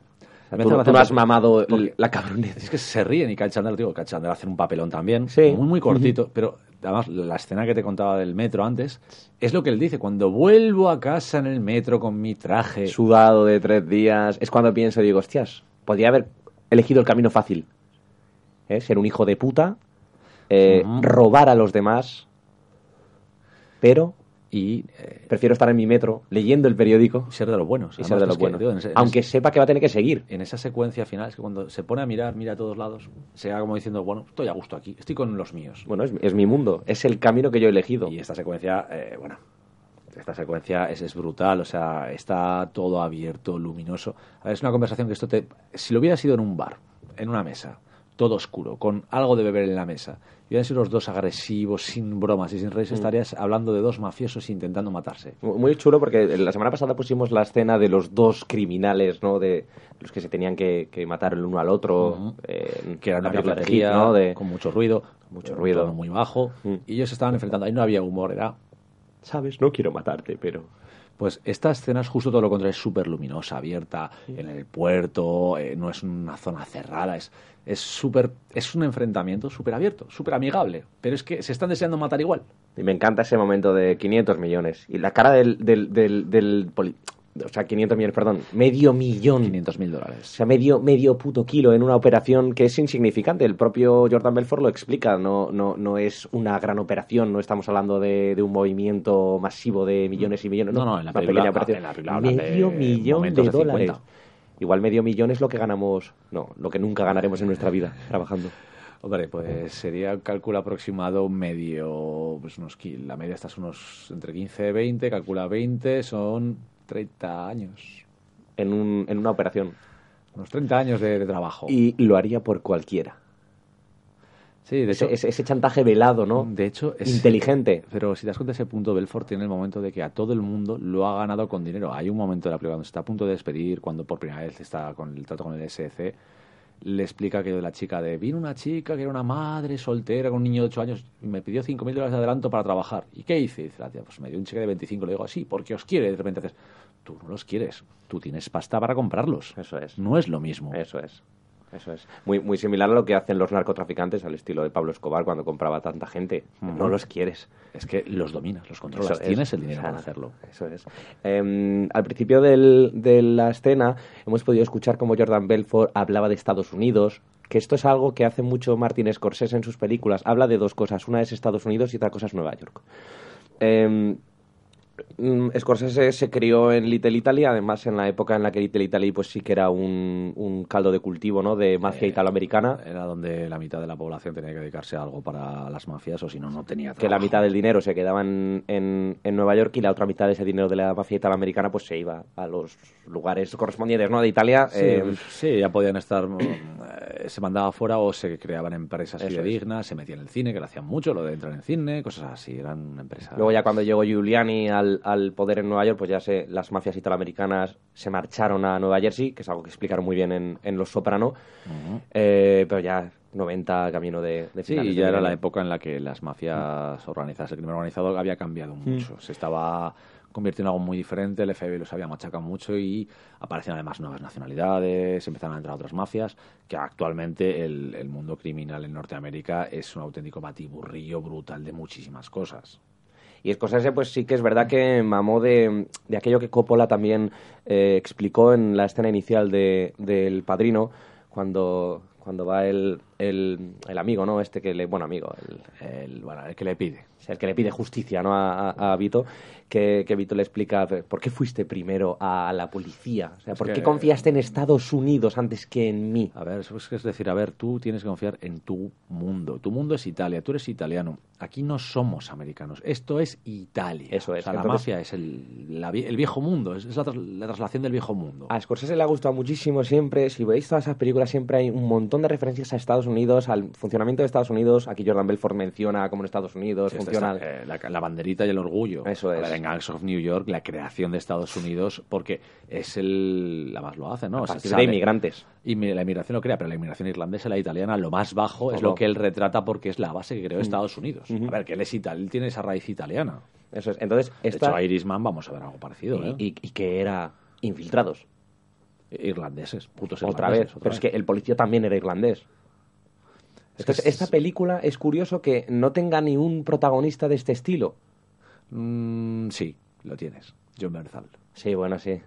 Pero claro, De hecho, es el, es el personaje más moral y realmente más correcto de ¿cómo todos puedes- y es el más criminal. Pero tío, que estamos hablando de un narcotraficante. Bueno, un narcotraficante no, de un dealer, de los que Sí, pasan sí, droga y ya está. pero es el más justo, el más... Él trabaja, yo paso droga, mi trabajo es legal, sí, pero no miento a nadie, no engaño a nadie, no me... No, me- eh, Ni lo me, más, no me aprovecho del sistema. Y lo más ilegal que hago, lo hago por vosotros, Mm. que es llevar dinero a través de mi novia a Suiza. O sea, yo- eh, es el tío más recto realmente de toda la película. Creo que en última instancia lo que pretende Scorsese no es demostrar cómo un hombre eh, puede alcanzar eh, absolutamente éxito. todo pisando, ¿no? El fin justifica los medios y todo este rollo, sino que eh, igual Scorsese pretende eh, revelar eh, una vez más cómo eh, el sistema falla y el sistema permite que este tipo de gente prolifere. Mm, De hecho, dinamita la idea del sueño americano, pero hay un momento muy divertido, es dinamita la idea randiana que todos los americanos tienen tan, en- tan enraizada,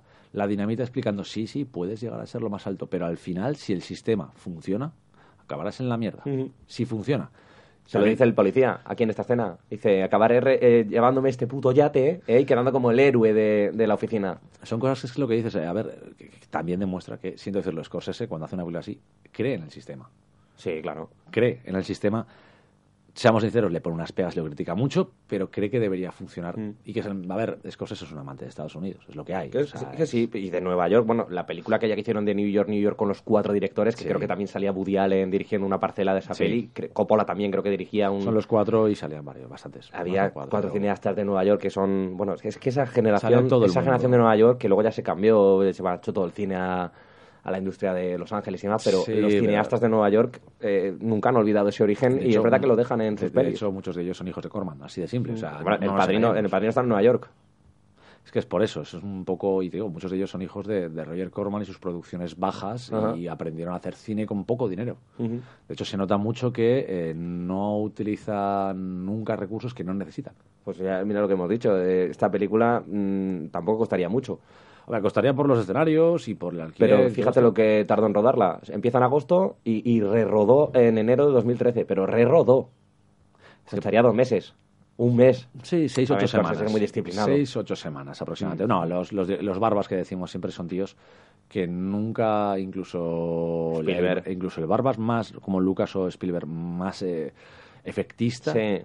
Si Ya sé te a lo das que te cuenta, refieres. no necesita, no, no se va a inutilidades. Lo que más tardó en rodar en su vida Spielberg fue el desembarco de Normandía, pero porque tuvo que preparar un despliegue Ah, visual que, que, no lo hemos visto nunca después repetido. Solo sé que lo, lo que toda la sección de arte del Salvador Soldado Ryan, o sea, todo artístico, allí tuvieron que darse un palizón. tuvieron Fueron mucho, mucho tiempo. unas mucho tiempo. vacaciones después de eso bien merecidas, porque jodo.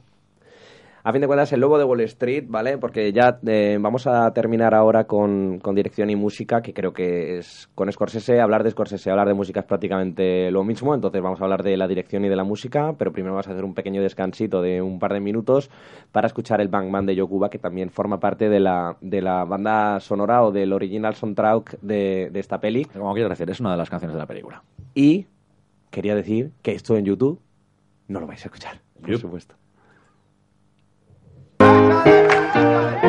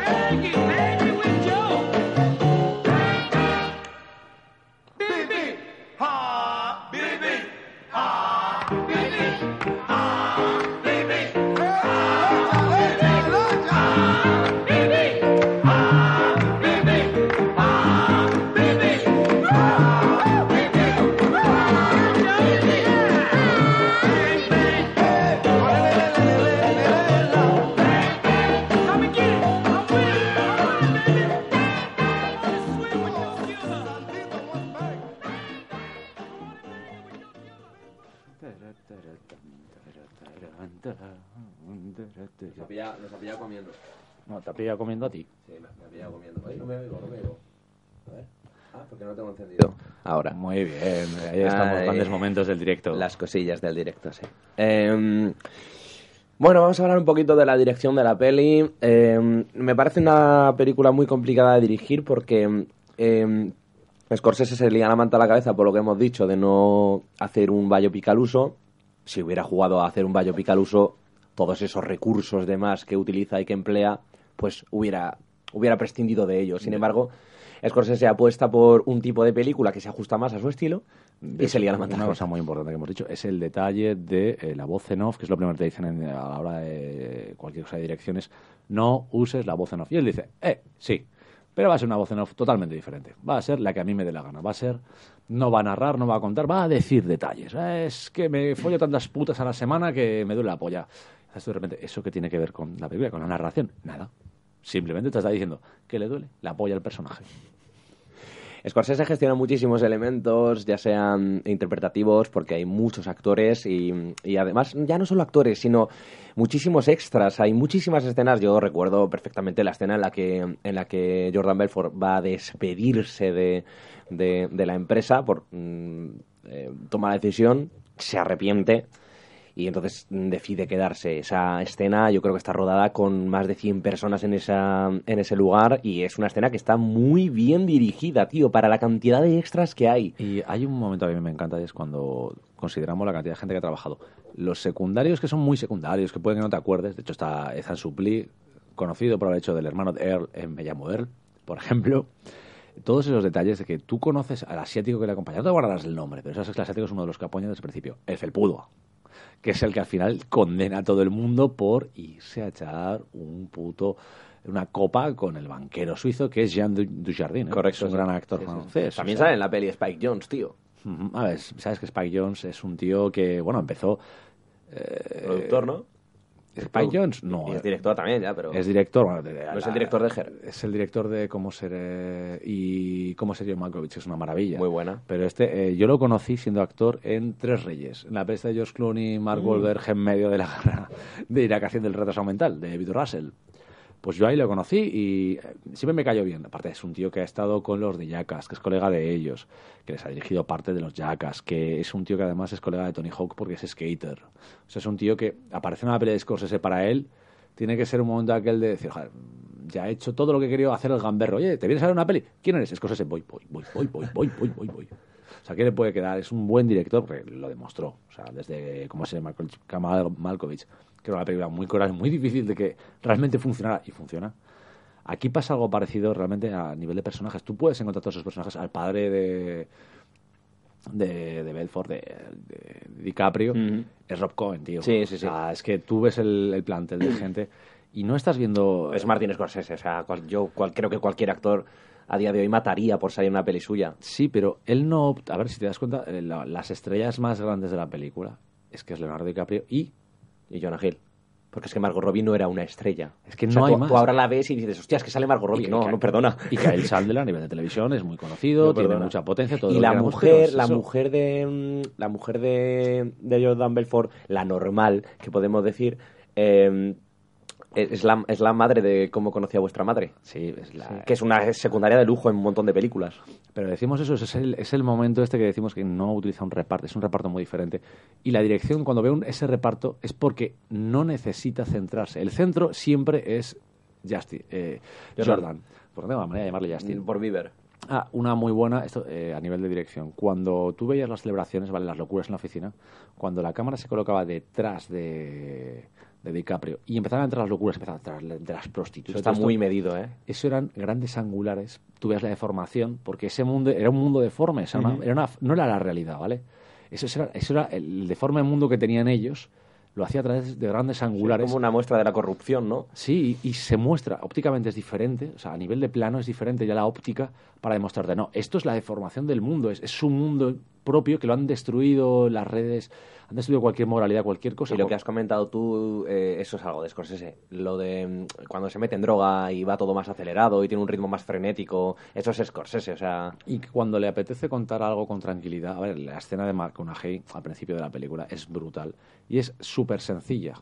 Es un plano contra plano y es el momento en el que se centra en un gesto tan pequeño como golpearse el pecho. Sí, pero lo hace tan, lo hace tan, y además lo hace tan icónico, o sea que ya se queda para el imaginario colectivo. Es una escena que, que es tan, tan divertida en realidad. A mí me encanta. Insisto en eso. Es lo que te digo. ¿De qué te estás divirtiendo? Tío, ¿de qué te estás divirtiendo? y a nivel Si de- le está enseñando a ser un hijo de puta. Sí, pero tú lo estás viendo y dices, oh, te emocionas. Y dices, me emociona, dices, hijo de puta, si es un cabrón. Pero hay otra vez, otro detalle también que me, me interesa a mí mucho de, de todo esto es cuando Scorsese dirige los personajes. Cuando tú ves la el mundo a través de la mirada de Belfort, cambia. Desde el principio de la película, cuando entra en el primer eh, despacho, en la primera oficina de Brokers, si te das cuenta, cuando marca más con las nueve y media, arrancamos, todo el mundo se vuelve loco, ahí tú ves los cambios, pero los cambios del movimiento, todo es la cabeza, es la visión de DiCaprio de cómo es ese mundo que acaba de entrar, que es suyo propio. Y de repente, cuando se acaba todo, acaba despedido, entra en aquella oficina de ventas, entra por la puerta y ves tranquilamente un giro de cámara para ver el mundo completamente diferente de algo que se supone que es lo mismo. Y el tío, ¿dónde coño me he metido? Y te sientes lo mismo que el de, ¿qué diferencia entre aquello? Rápido, gente corriendo, un movimiento, eh, una cámara que se mueve a toda piña, un montaje eclécticamente rápido, y de repente entra en esa eh, oficina nueva y es un paneo tranquilo. ¿Cómo Es- te cambia el ritmo según tiene que contarlo? Scorsese es virtuoso sin querer ser virtuoso, porque yo, eh, para mí Scorsese tiene el mejor, para mí, ¿eh? Eh, tiene el mejor plano secuencia de la historia que es el de, el de Godfellas, que es eh, un plano secuencia cuando entran al bar, por la parte de atrás del bar y lo sientan en primera fila, está sonando los rolling y eh, cada golpe, eh, se adap- cada golpe de percusión se adapta al paso y cuando gira la cámara gira también la música. Bueno, es, es, es algo que es, eh, a nivel técnico me parece extraordinario. Los- o sea.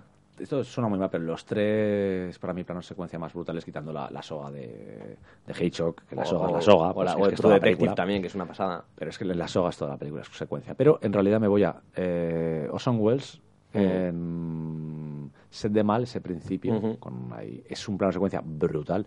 Y el juego de Hollywood de Robert Altman.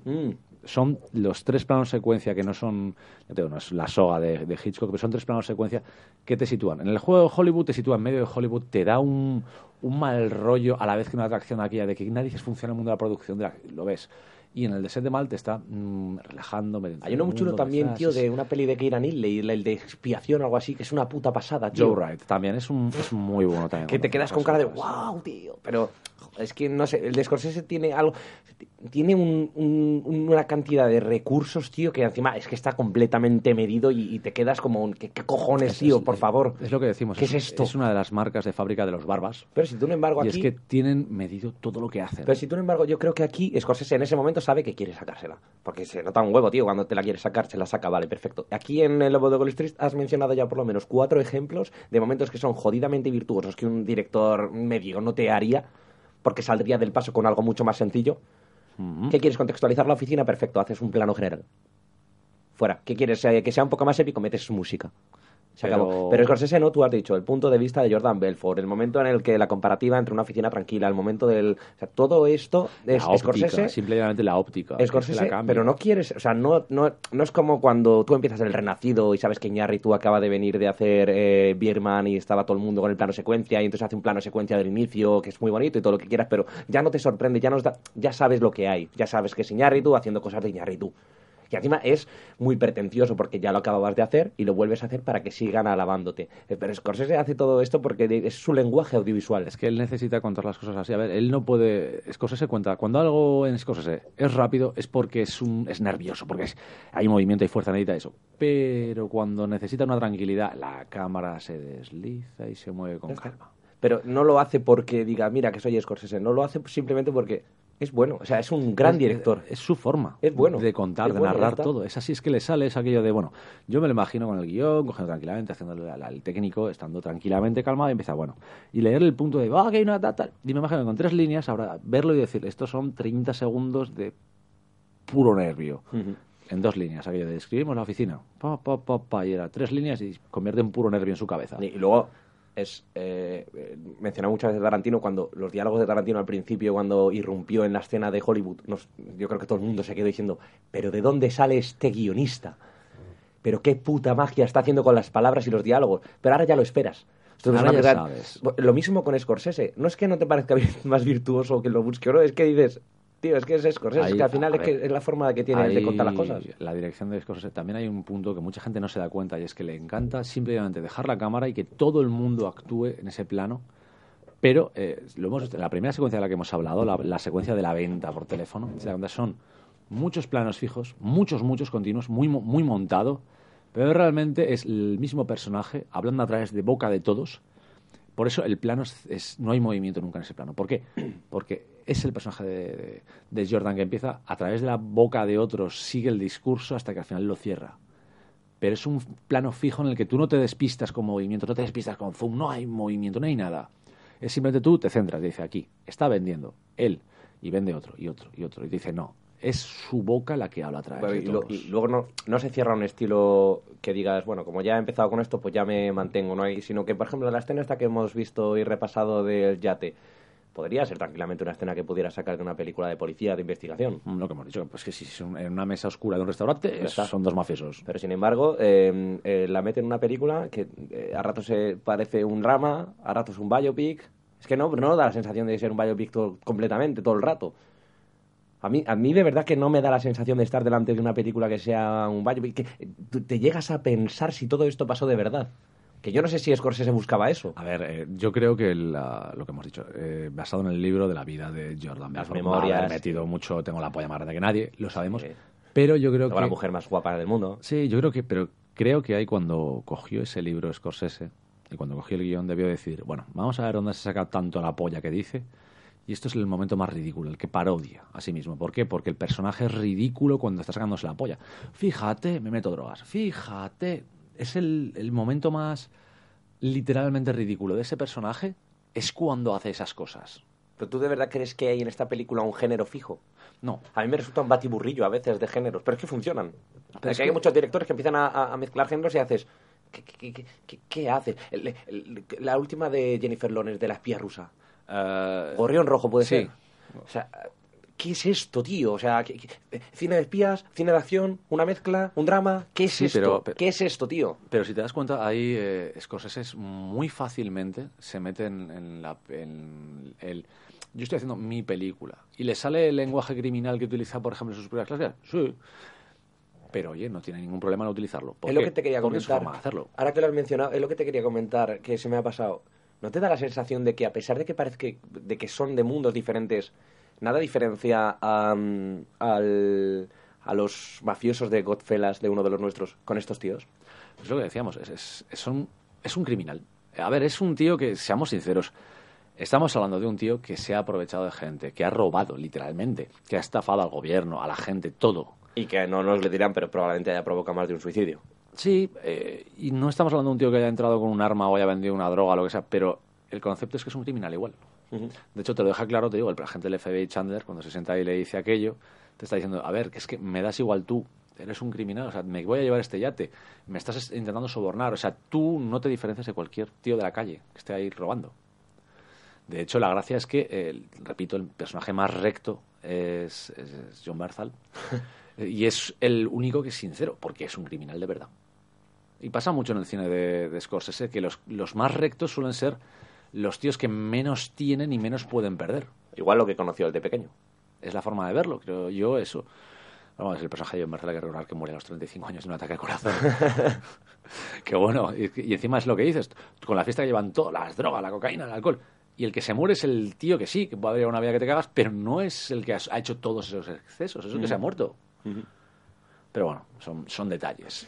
Eh, ya por terminar, hablaremos de la música. Yo creo que hablar de música y Scorsese es prácticamente un sinónimo porque Scorsese es uno de los directores que para mi gusto mejor emplea la música, ya no la banda sonora, ¿no? La música, la, se- la selección musical. El- el- su- el- los soundtracks que elige.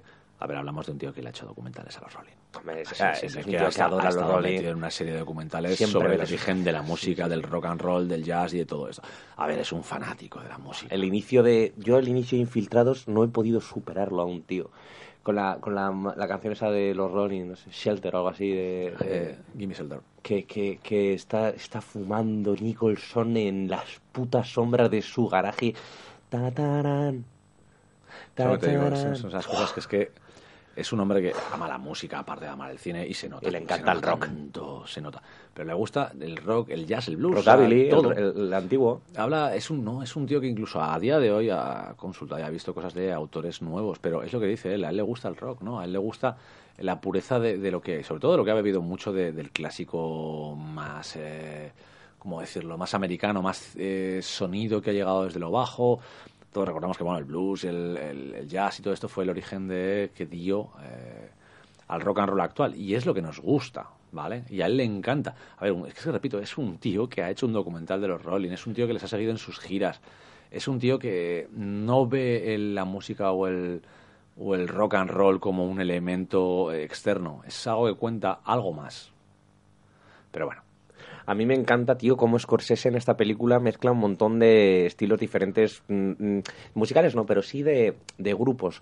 Eh, bueno, hay un momento en el que incluso se puede escuchar a, a Cypress Hill, que es, que es rap clásico, y... mm, Ten en cuenta que, que te digo, no se quedó en solo en el rock and roll clásico, no es un tío que diga los Rolling y ya está, ¿eh? Y lo, y lo implementa según... eh, no elige una canción al azar. No es un, mira, me gusta esta canción y la quiero insertar aquí. Hay muchos directores que se les nota. Yo, eh, el ejemplo más claro creo que es el de Taika Waititi con, con la canción de Led Zeppelin, puede ser, ¿no? Sí, el Immigrant Eh, Song. A, a- a- a Taika Waititi le gustó esa canción, quedaba bien y la mete. La mete dos veces. Eh, la metió gusta, dos veces. El inicio de Immigrant Song es brutal, ese, ese inicio, ese arranque es brutal. Pero no es y tampoco es el caso de Scorsese como el de James Gunn con sus guardianes o el de o el de Joe, Joe Wright o sea de Edward Wright con, con Sí, con Baby Driver. con, con todas Bueno, en sí, generales que usan la música para escribir incluso el guion Mm. ¿Sabes? En su caso, la, eh, la música es más emocional. eh, Para- aunque sean eso es. canciones, es la emoción. Tú ves la canción y encuentras el ritmo, encuentras el, el punto de ponerte en esa situación que él necesita que estés. y luego hay otros directores que el apartado musical se lo dejan a otras personas pero sin embargo en Scorsese no es así porque desde el primer puto día que se puso a dirigir una película para él era importante la música Eh, De hecho, re- repe- repetimos algo que digo muchas veces. A ver, que Scorsese viene a la factoría Roger Corman, donde el director, si podía ser director de fotografía, ser el operador de cámara, de paso meter la música, ser el y, guionista mon- y montar y monta- vamos, si podía hacer todo eso por Oye, Roger y si es Corman, genial. si es publicista Eso pues le faltaba eso. O sea, lo ha- Roger- que lo haga todo y, si- que también interpreta pues adelante Es que Roger Corman era aquello de vamos a ahorrar dinero. O sea, con una película normal de esa época, Roger Corman hacía 7 u 8. Más rata que el puto Ike Belmuter en No, Marvel. no era rata, era aquello de, bueno, ¿qué necesitas para hacer? Joder, yo me acuerdo que ha remozado, cortaba de sus películas para meterlas en otras. Era- Roger Corman es, yo lo digo en serio, Roger Corman es también alguien a, a seguir, pero ya os lo digo, es imposible ver toda su filmografía antes de da mucha programa, pereza, es ¿eh? imposible. Te puede dar un poco de vértigo. Y sí, algunas veces asco. Y asco, Algunas y asco, pelis dan asco. asco. Pero a ver, hablamos de un tío que descubre a James Cameron, que tuvo a, un barbas como Scorsese por ahí, tuvo varios de estos ahí trabajando con él. O sea, quiero decir, es un tío que les dio la oportunidad a los que veía saliendo jóvenes de la Academia de Cine. En esta La película, no, perdón, de escuela. en esta película Scorsese vuelve a hacer lo mismo que en todas sus películas, eh, al menos recientes, eh, que son es eh, terminar una escena y poner canción, escena, canción, escena, canción, siempre. Si ya puede acompañarla, perfecto, pero, pero siempre, siempre, siempre que, que, que no haya parones, que, que la película fluya, que, que haya gustico. Y que esas canciones, cuando para la escena, esa canción es para meterte en, digo, en la sensación, en la emoción de lo que va a venir. Y pero, pero esto no significa que haga videoclips al estilo de Snyder con sus pedazos de, de introducciones que hace unos openings Snyder que, que joder, joder, macho. Eh, Snyder es capaz de contar con una canción en un. Sí. Lo hizo en Watchmen, lo hizo en, en Sucker Punch, que es lo único bueno de esa película. Lo hizo en todas es- esas intros con música. Hasta la Liga de la Justicia. lo mejor que tiene Snyder, Mm, mm. porque es capaz de funcionar, pero yo creo que su problema es que más, más allá de eso no sabe contar. Sí, en, en ese sentido, eh, Scorsese no hace eso. O sea, Scorsese no utiliza la canción para meterte ahí un, un opening o te mete una escena, en la que la escena de la lluvia, del, del entierro de Watchmen, que es precioso, eh, que es alucinante en el, en el cementerio. Pero te quedas ahí, ya está. O sea, es superficial. Scorsese no la usa ni siquiera para profundizar en los personajes o para utilizarla en un momento épico y tal. No, simplemente te la, te la coloca y es una música que entra, que, que está de fondo, de acompañamiento. Eh, No es importante, pero si tú le quitas eso a Scorsese, ya le estás quitando algo a su cine. Es que es, es- yo lo digo, utiliza la música por la emoción. Sí. Lo produce. El estado te llena, te mete, Bien. te, te Sí, coloca en donde el ritmo avanza. Y él te coloca ahí y dice, bueno, paramos, hemos parado, vamos a meterte en el estado emocional cuando entres, será con esto. Eso es, perfecto. Está genial. Aquí creo que vuelve a acertar completamente con casi todas las selecciones musicales, incluso cuando metes ahí Cypress Hill, que es, que es una auténtica locura. Eh, y bueno, a fin de cuentas, creo que hemos hecho un trabajo de cirujano nosotros hablando del lobo de Wall Street. Yo pensaba que iba a hablar muchísimo menos, pensaba que sí nos iba a quedar en 50 minutos y creo que llevamos ya una hora y media larga. Una hora cuarenta y cinco. Joder, igual es Con el programa más... es- Con esto, de, de hecho, ya se lleva el récord del programa más Sí, largo. sí, sí. Y es una peli.